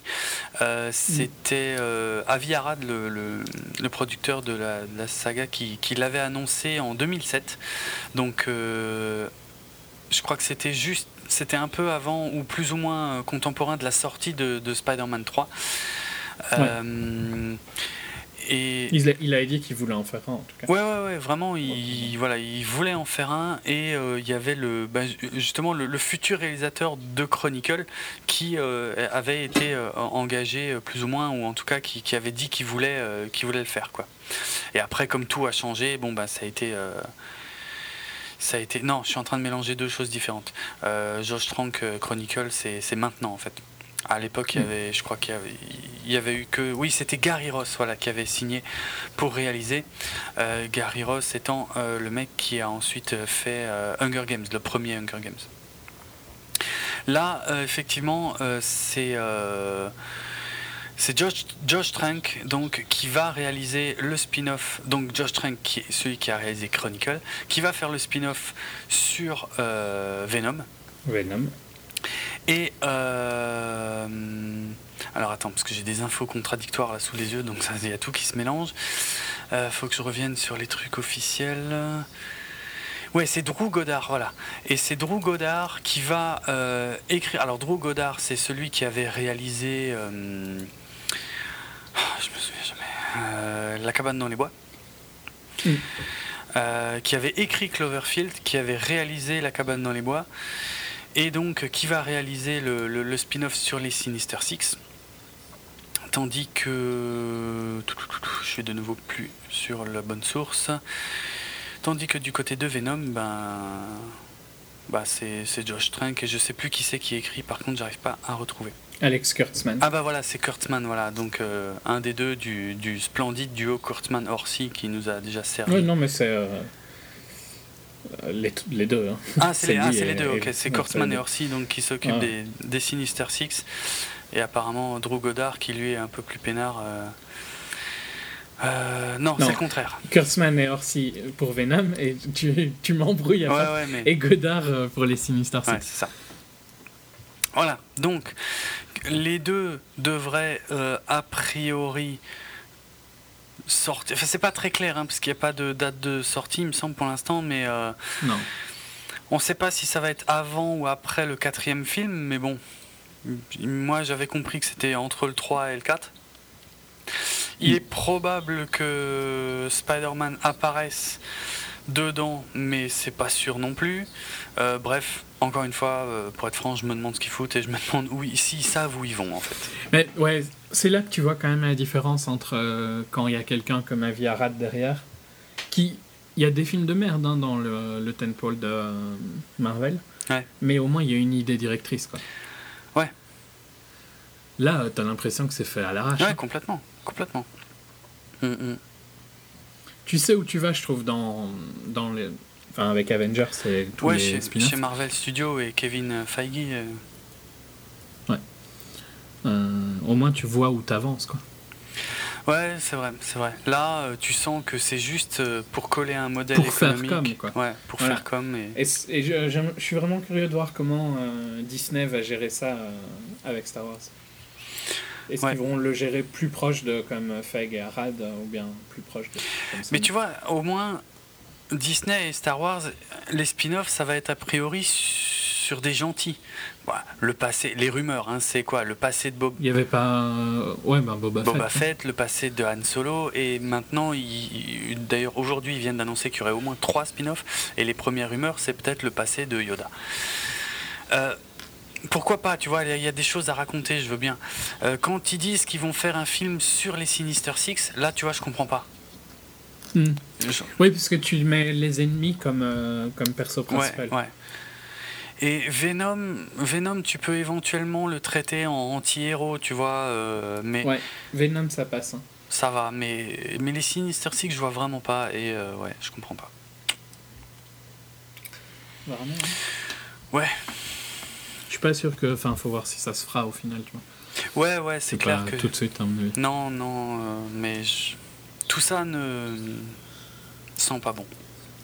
Mm, mm, n'augure rien de bon. Ouais. Bon, euh, tu veux parler de la scène euh, mid Bah ouais, quand même. Un petit mot, même si on n'ira pas trop dans les détails, puisqu'on en reparlera dans pas longtemps. Mais il y a quelques mm. trucs à dire. bon, est-ce que tu savais que ça allait être X-Men Ouais. Non. Ah ok, toi, t'as eu la chance d'avoir la surprise. T'as dû halluciner alors Ouais, mais ben, halluciner, enfin, j'étais content quoi, tu vois. Après. Euh... T'étais content parce qu'il y avait euh, Jennifer. Lawrence ou parce que c'était X-Men Non, parce que, bah, parce que c'était X-Men, la scène était cool, parce que. Enfin, plein de trucs quoi, tu vois. C'est un bon film que j'attends à. Hmm. Donc, euh, euh, après, ouais, non, mais je, je me fais moins spoiler que toi. Hein. Je fais attention avant de. Ouais. Bah, je, ouais, alors là, bon, déjà, moi, j'étais en colère parce que c'était au moins, au moins une semaine avant la sortie du film. presque deux semaines, je crois, je suis plus sûr. quand il y a eu la Projo Presse, en tout cas quand il y a eu les premières Projo Presse, je sais pas pourquoi, ils n'ont pas pu s'empêcher de, d'effectivement de spoiler ce truc-là. Alors que d'habitude, ils ferment leur gueule sur les scènes post-crédit. Là, c'est vrai que le contexte de la scène est un petit peu particulier, mais est-ce que, par exemple, Allociné était obligé de faire un article dont le titre était X-Men Days of Future Past dans la scène euh, post-crédit de euh, The Amazing euh, Spider-Man, le destin d'un héros? Donc, j'ai pas lu l'article, je me suis fait spoiler quand même, j'étais hyper en colère, quoi. Du, ah, tu sais pourquoi je me fais moins spoiler sur des trucs comme ça? Ils sortent en général plus vite en Europe. Et je lis quasiment aucune news en FR. Ah, bah ouais. Donc, vu que je lis que mes sites en US mmh, quasiment mmh. pour mes trucs ciné et tout ça, bah je me fais jamais spoiler sur des trucs comme ça. Après, je pourrais peut-être, tu vois, peut-être que j'aurais pu sur Twitter, hein, par exemple mais euh, je ne l'ai pas vu. Hein. Non, mais moi, c'était vraiment les, tous les articles qui en ont parlé. Alors, il y en a qui ont essayé de, de, de dire attention, spoiler, euh, on va parler de la scène post-crédit de Amazing Spider-Man. Mais vraiment, halluciné, eux, putain, les pieds dans le plat, quoi. Ah, allez, X-Men Days of Future Past dans la scène post-crédit de. Euh, voilà. Et ça, c'était le titre de l'article. Allez vous faire enculer, franchement. Bon, bref. De toute façon, après la scène en elle-même, moi j'ai un problème. Enfin, j'ai un problème. Euh, la scène, c'est quoi? C'est on n'a aucun contexte, ni de temps, ni de lieu. C'est une base militaire. Ah ouais, non, c'est. On arrive, il y a plein de personnages, on ne sait pas qui c'est, on voit des mutants, enfin on devine que c'est des mutants. Euh, il y a un personnage, je ne l'ai même pas réalisé, mais en gros, il y a un des personnages, c'est euh, Striker, William Striker, jeune, très jeune, mm. euh, qui est en train d'essayer d'envoyer des soldats qui, a priori, étaient censés rentrer chez eux. Il veut, il veut les envoyer autre part. Il y a un, un gradé qui, euh, qui dit qu'il les renvoie chez eux. Voilà, qui dit on, non, non, on va les renvoyer chez eux. Et en fait, il s'avère que ce gradé, c'est Mystique qui se transforme en Mystique. Grosse scène de baston contre Striker. Euh, on découvre que certains des mutants, euh, donc bah, il y, a, y a quoi? Il y a, y a Avoc qui utilise son, son, son rayon qu'il a sur le torse. Donc Avoc, hein, qui était déjà dans X-Men First Class et qui est mm. le, le grand frère de Cyclope. Euh, on, revoit le crapaud, crapaud qui était dans le tout premier film de Brian Singer, euh, qui est là totalement un autre acteur, euh, donc version plus jeune. et puis il y en a un ou deux autres, honnêtement, je sais pas qui c'est. Et, voilà, Mystique les sort de là. Il y en a un qui demande où est Eric, donc Magneto. Elle dit euh, et elle répond non, maintenant je travaille, euh, je travaille toute seule. Et puis le dernier plan, euh, qui est d'ailleurs par accord à mon avis, la scène n'est pas coupée correctement. c'est bah, tout d'abord, je crois que c'est Mystique, donc toute bleue, qui marche et puis qui se transforme en. Non, d'abord c'est le, vieux gradé et qui se transforme en Jennifer Lawrence en uniforme. Hmm. Voilà. Et ça se finit, et si ma mémoire est bonne, il n'y a pas marqué X-Men Days of Future Past, et il n'y a pas de date, et il n'y a rien du tout. Ouais. Et oui, non, je crois qu'il n'y a, que date. Il y, avait, ouais, il me semble, hein, il y avait vraiment rien. Il faut le savoir. Et les gens, dans la salle, moi j'ai entendu des gens qui disaient, mais c'était qui la fille en bleu euh, C'était quoi euh? C'est un peu chaud, non, quand même, à une semaine de la sortie, que tu saches pas que tu saches pas que X-Men sort Ouais, enfin, c'était des jeunes. Après, peut-être, euh, c'était même, c'était, franchement, je crois même que c'était un gamin, tu vois. Donc, je peux croire qu'il n'a pas vu tous les films X-Men. Euh, mais. Euh, eh ben, il devrait. Oui, sûrement. Mais je veux dire, le problème, c'est que. Il a qu'à apprendre. Hein. Arrête un peu d'être gentil, quoi. Hein, c'est de sa faute. Alors, donc, donc, si je résume, jusqu'ici, j'étais sans cœur et maintenant, je suis trop gentil. ça va être compliqué de trouver le juste équilibre. Euh, c'est aujourd'hui, hein, t'es bizarre. Hein. Je suis bizarre, bien sûr. Mhm. Euh, on, parle de, Spider-Man qui est de loin l'une de mes sagas préférées de super-héros au cinéma. Euh, c'est un épisode que j'ai beaucoup, euh, comment dire, que j'anticipais un peu, mais que, que j'ai aussi beaucoup préparé. Et j'avais absolument pas envie d'en faire un festival de trolls. Donc je suis. Là, tu gardes ça pour. Bah, pour les films de merde. J'aurais rien dû dire. Euh, J'aurais rien dû dire parce que je n'ai pas de contre-attaque là, mhm. instantanément. Donc, voilà. expliquons un peu qu'est-ce qui se passe. Parce que les X-Men euh, appartiennent à la Fox et a priori tout ça n'a strictement rien à voir avec euh, Sony Columbia qui eux ont les droits de Spider-Man. Hmm. Alors au départ, quand l'info est sortie, il y en a qui se sont excités comme des tarés, il y en a qui ont dit ça y est, c'est génial, univers partagé, euh, machin, euh, pour contrer Marvel Studios, euh, la Fox et Sony se mettent ensemble et Spider-Man va évoluer a priori peut-être avec les X-Men. Bon malheureusement la, vérité est beaucoup moins glorieuse, hein, on vit pas chez les bisounours. il s'agit uniquement d'histoires de gros sous. Revenons en arrière, euh, Mark Webb euh, réalise son premier film, 500 jours ensemble, pour la Fox. Donc la Fox, X-Men. Euh, hmm. Ensuite, il réalise The Amazing Spider-Man pour Sony. Et ensuite, effectivement, c'est là qu'il y a eu une période où on n'était pas sûr qu'il revienne pour le, pour le second. Et c'est là que les, les, tractations ont eu lieu, en gros, parce qu'il avait un contrat, en fait, à l'origine, il avait signé un contrat de deux films pour la Fox. Il en avait fait un, 500 jours ensemble. Il était censé enchaîner, après, enfin, la Fox, en gros, euh, lui a tapé sur les doigts, lui a dit, bon, bah maintenant, tu as fait ton film chez Sony, tu reviens chez nous et tu refais d'abord un film chez nous avant d'aller faire Spider-Man 2. Le problème, c'est qu'évidemment, Sony était pressé de faire Spider-Man 2. euh, il voulait pas le laisser partir, donc ils ont négocié. Alors, qu'est-ce qu'ils ont négocié au final? Ils ont négocié que le contrat de Mark Webb a été pour la Fox euh, a été étendu à trois films, donc maintenant il leur doit non plus un mais deux, autres films. Et en plus, euh, ils lui ont demandé de faire un peu de promo gratuite pour X-Men, histoire de semer la confusion, parce que là c'est quand même c'est le cas, hein. c'est vraiment pour semer la confusion chez les spectateurs, euh, pour que justement ils croient, parce que beaucoup de spectateurs ignorent toutes ces histoires de Marvel Studios d'un côté, Fox, X-Men d'un autre et Sony euh, Spider-Man encore d'un autre côté. Beaucoup de gens voilà, pensent qu'un jour tout ça euh, va se mélanger sur le grand écran, peut-être comme dans les comics. Ah, malheureusement, oui, peut-être, mais ce sera que à coup de gros contrats. Pas tout de suite. Ouais, et puis pas tout de suite. Là, euh, là chacun veut garder son truc maintenant pour essayer de. Quand, quand, ça aura foiré, tu vois. Quand ils auront pompé et tout ils referont un truc ensemble. Euh. Mais tu sais que je crois que c'est exactement ce que a déclaré, euh, enfin plus ou moins, hein, euh, Avi, je sais plus si c'est Avi Arad, donc le producteur des Spider-Man, ou Mark Webb. Non, Avi Arad c'est Marvel. Hein. Non, non, oui, Avi Arad, il, continue de produire les Spider-Man. Hein. Oui, oui, mais c'est quand même lui qui a fait toute l'idée de, de, Avengers. Je sais, je sais au départ, mais le, il, il, a été complètement phagocyté par Kevin Feige depuis. Hein il reste comme producteur, mais il a plus aucun. Euh, il est, franchement, euh, n'est décisionnaire, et encore, que sur les Spider-Man. Hein. Plus mm. du tout sur le reste de Marvel Studios. Il a démissionné de Marvel hein, il y a longtemps, euh, Avirad. Oh, il reste non mais il reste producteur, je suis d'accord, mais honnêtement sur le, en dehors de Spider-Man, il, met juste son nom, hein, il, décide de plus rien du tout. Mm. Euh, et donc ouais, je, crois que c'est lui. On, lui a posé la question là récemment. Est-ce qu'on a une chance un jour de voir Spider-Man avec les Avengers? Et en gros, il a répondu euh, Spider-Man euh, rejoindra les Avengers au cinéma euh, quand on n'aura plus du tout d'idées et quand on saura vraiment plus quoi faire de lui. Donc c'était une manière pour lui de dire pas question, mais qui au final est, assez vrai. Hein. Ouais, mais quand, quand dans 15 ans, quand ils auront épuisé tout ça. Euh, ils feront bien un truc ensemble hein, pour réutiliser. Clairement. Quand ça s'essoufflera, ils nous feront le coup du gros crossover ou ils nous vendront ça. Ouais, bien sûr. Bien sûr. C'est logique hein, en même temps. Ouais, ouais, oui, en termes de business, c'est le truc logique à faire. Après, je dis pas que le résultat sera glorieux, tant pis. Non.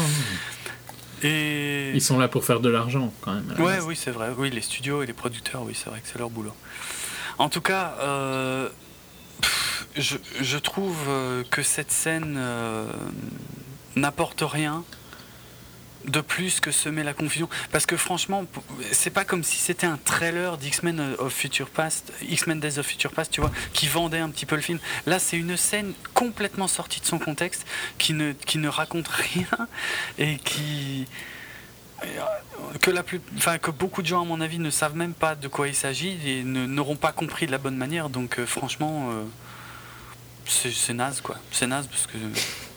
non, mais c'est vrai, ça fait que semer la confusion euh, dans un truc qui est déjà peut-être pas clair. Tu vas peut-être chercher un peu trop loin, tu vois. Je sais pas si les gens vont pas juste se dire que c'est sympa une scène euh, X-Men. Mais c'est même pas marqué X-Men, je veux dire, il y a c'est pas Non, mais tu enfin la majorité vont quand même le savoir quoi. Mystique, c'est quand même assez marquant. Ouais, oui, mais euh, c'est pas comme si on voyait Xavier, euh, Magneto ou Wolverine, tu vois. Euh, et puis encore une fois, la, scène n'a aucun contexte. Enfin, je sais pas.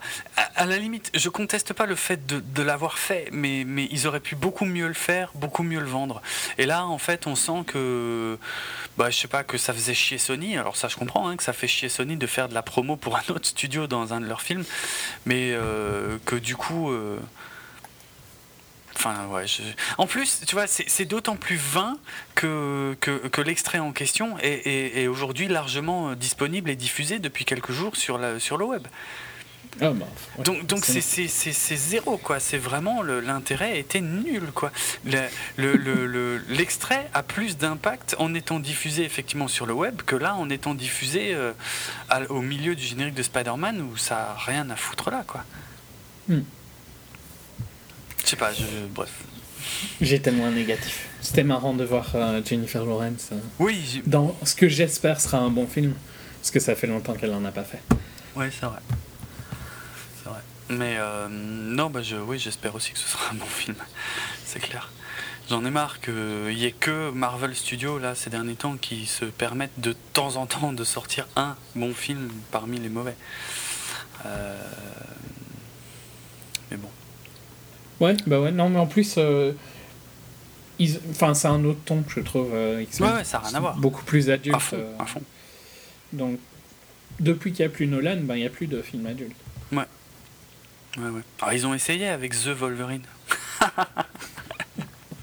La blague. c'était le but. Bon. Ok. Et ben voilà, je pense qu'on a été complet. Suffisamment long Suffisamment long. 5h30 euh, Ouais, on a dépassé euh, l'objectif euh, fixé par Arnaud Doucet. Et il est, pour le fan, hein, je vais le dire, quelle heure il est là, non Oui. Il est 3h48. Donc, du matin. Ouais, moi je commence à être un peu fatigué. Hein, ouais. Je sais pas toi. Non, bah je. Ouais, moi aussi. on va conclure, on va se quitter en musique, euh, ça va être beaucoup moins rock'n'roll. Je vais faire la promo peut-être. Hein. Et faire la promo, exact. Euh, bah oui, ouais. Si tu veux. Oui, hein. non, t'as raison. J'étais pressé du coup. C'est clair. Ok, donc vous pouvez retrouver 24 FPS sur notre site www.bipod.be, sur notre page djpod, djpod.fr slash 24 FPS, sur notre page Facebook 24 FPS Podcast, sur Twitter 24 FPS Podcast, sur iTunes 24 ben, sur d'autres programmes de téléchargement de podcast. Vous pouvez nous laisser des commentaires sur, euh, sur des notes ou des commentaires sur iTunes, sur le site, euh, sur podcastfrance.fr ou bien par Twitter. Euh, en ce qui nous concerne, vous pouvez me retrouver sur Twitter @rates Et moi c'est @dravenardrock d r a v e n a r d r o k. Euh, mon blog euh, sur lequel j'essaie de remettre des trucs de temps en temps, c'est dravensworld.net. Et euh, ouais, bah voilà, niveau musique, donc effectivement, de toute façon, ça va être moins, moins rock'n'roll. Oui. c'est Kiss. non, mais c'est tout simple. De toute façon, bon, les thèmes de, de, Danny Elfman pour la trilogie de Sam Raimi sont évidemment extraordinaires. Euh, je suis extrêmement attaché au thème de super-héros au cinéma. Peut-être que ça a un rapport avec le fait que quand j'étais gamin, j'écoutais, mais en boucle à un point que tu peux même pas imaginer, les BO du premier Superman et du premier Batman. Mais. Euh, Vraiment, Danny Elfman était un des rares à avoir sorti un grand thème de super-héros parce que tu regardes les X-Men, il n'y a, a, pas de thème, il n'y a rien, il y a zéro. Euh, du côté de Marvel Studios, euh, de temps en temps il y en a un, mais il n'y a jamais eu de musique qui ait duré plus de un film en fait. J'aime hmm. beaucoup la musique du premier Iron Man, mais elle n'est ni dans le 2 ni dans le 3. J'adore la musique d'Avengers euh, d'Alan Silvestri, mais j'ai bien peur qu'il ne la réutilise jamais. Enfin voilà, ça, me fait vraiment chier qu'il n'y ait plus de thème, à l'exception de The Amazing Spider-Man, euh, qui pour le premier film c'était James Horner euh, qui s'était euh, qui s'était occupé de, la musique et qui avait créé un thème que je trouve assez sympa. Et là, pour la musique du, du second film, en fait, c'est pas James Horner qui a rempilé, c'est Hans Zimmer euh, histoire d'être vraiment euh, original, hein, on va prendre Hans Zimmer pour faire un film de super-héros. Euh, Andy Zimmer, alors ça dépend hein, qui est capable du meilleur comme du pire. J'ai bien aimé son approche par exemple sur Man of Steel et évidemment sur la trilogie The Dark Knight, mais qui est, c'est pas ce qu'on appellerait, c'est pas ce que j'appellerais un thème de super-héros quoi. On est, on est sur autre chose, on est sur des ambiances, on est, euh. D'ailleurs, pour le, film Amazing Spider-Man 2, Hans Zimmer s'est entouré de ce qu'il a appelé les Magnificent Six. Euh, qui sont euh, la plupart, donc six musiciens, que, il y en a beaucoup que je ne connais pas, hein.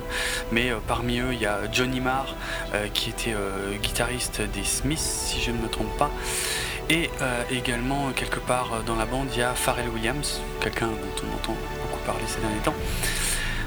Que tu ne connais pas, c'est ça? Si, je connais, mais enfin, malgré moi. ne me demande pas ce qu'il a fait en dehors de ce que tout le monde connaît. De Happy oh, Ouais, même de. Ouais, encore Happy, ouais. Happy et Get Lucky, quoi. Ouais, voilà, Get Lucky, quoi. Parce que Happy, je sais pas si j'ai entendu une fois en entier. Non, mais c'est vrai. Mais si, je te jure que c'est possible. Hein.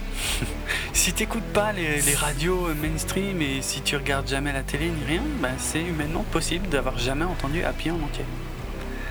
Je te jure. Ouais, non, mais c'est peut-être, mais euh, en rue et tout ça, tu vois. Mais parce que tu crois qu'en rue, j'écoute la musique des autres? Non, mais t'écoutes pas la musique des autres, mais parfois quand tu rentres dans un supermarché ou quoi, il y a de la musique. Ah, comme ça. Là, tu me, tu me pièges, j'avoue. Et euh, moi, je, dis pas, hein, j'ai souvent mes écouteurs bah quand je fais des courses, mais euh, ça n'empêche que tu entends quand même un peu ce qui se passe, quoi. Sûrement. Soit, c'est pas le sujet. Ouais, oui, bon. tu, tu auras écrit, on n'a pas fait assez long qu'on est obligé de parler de Happy en fait.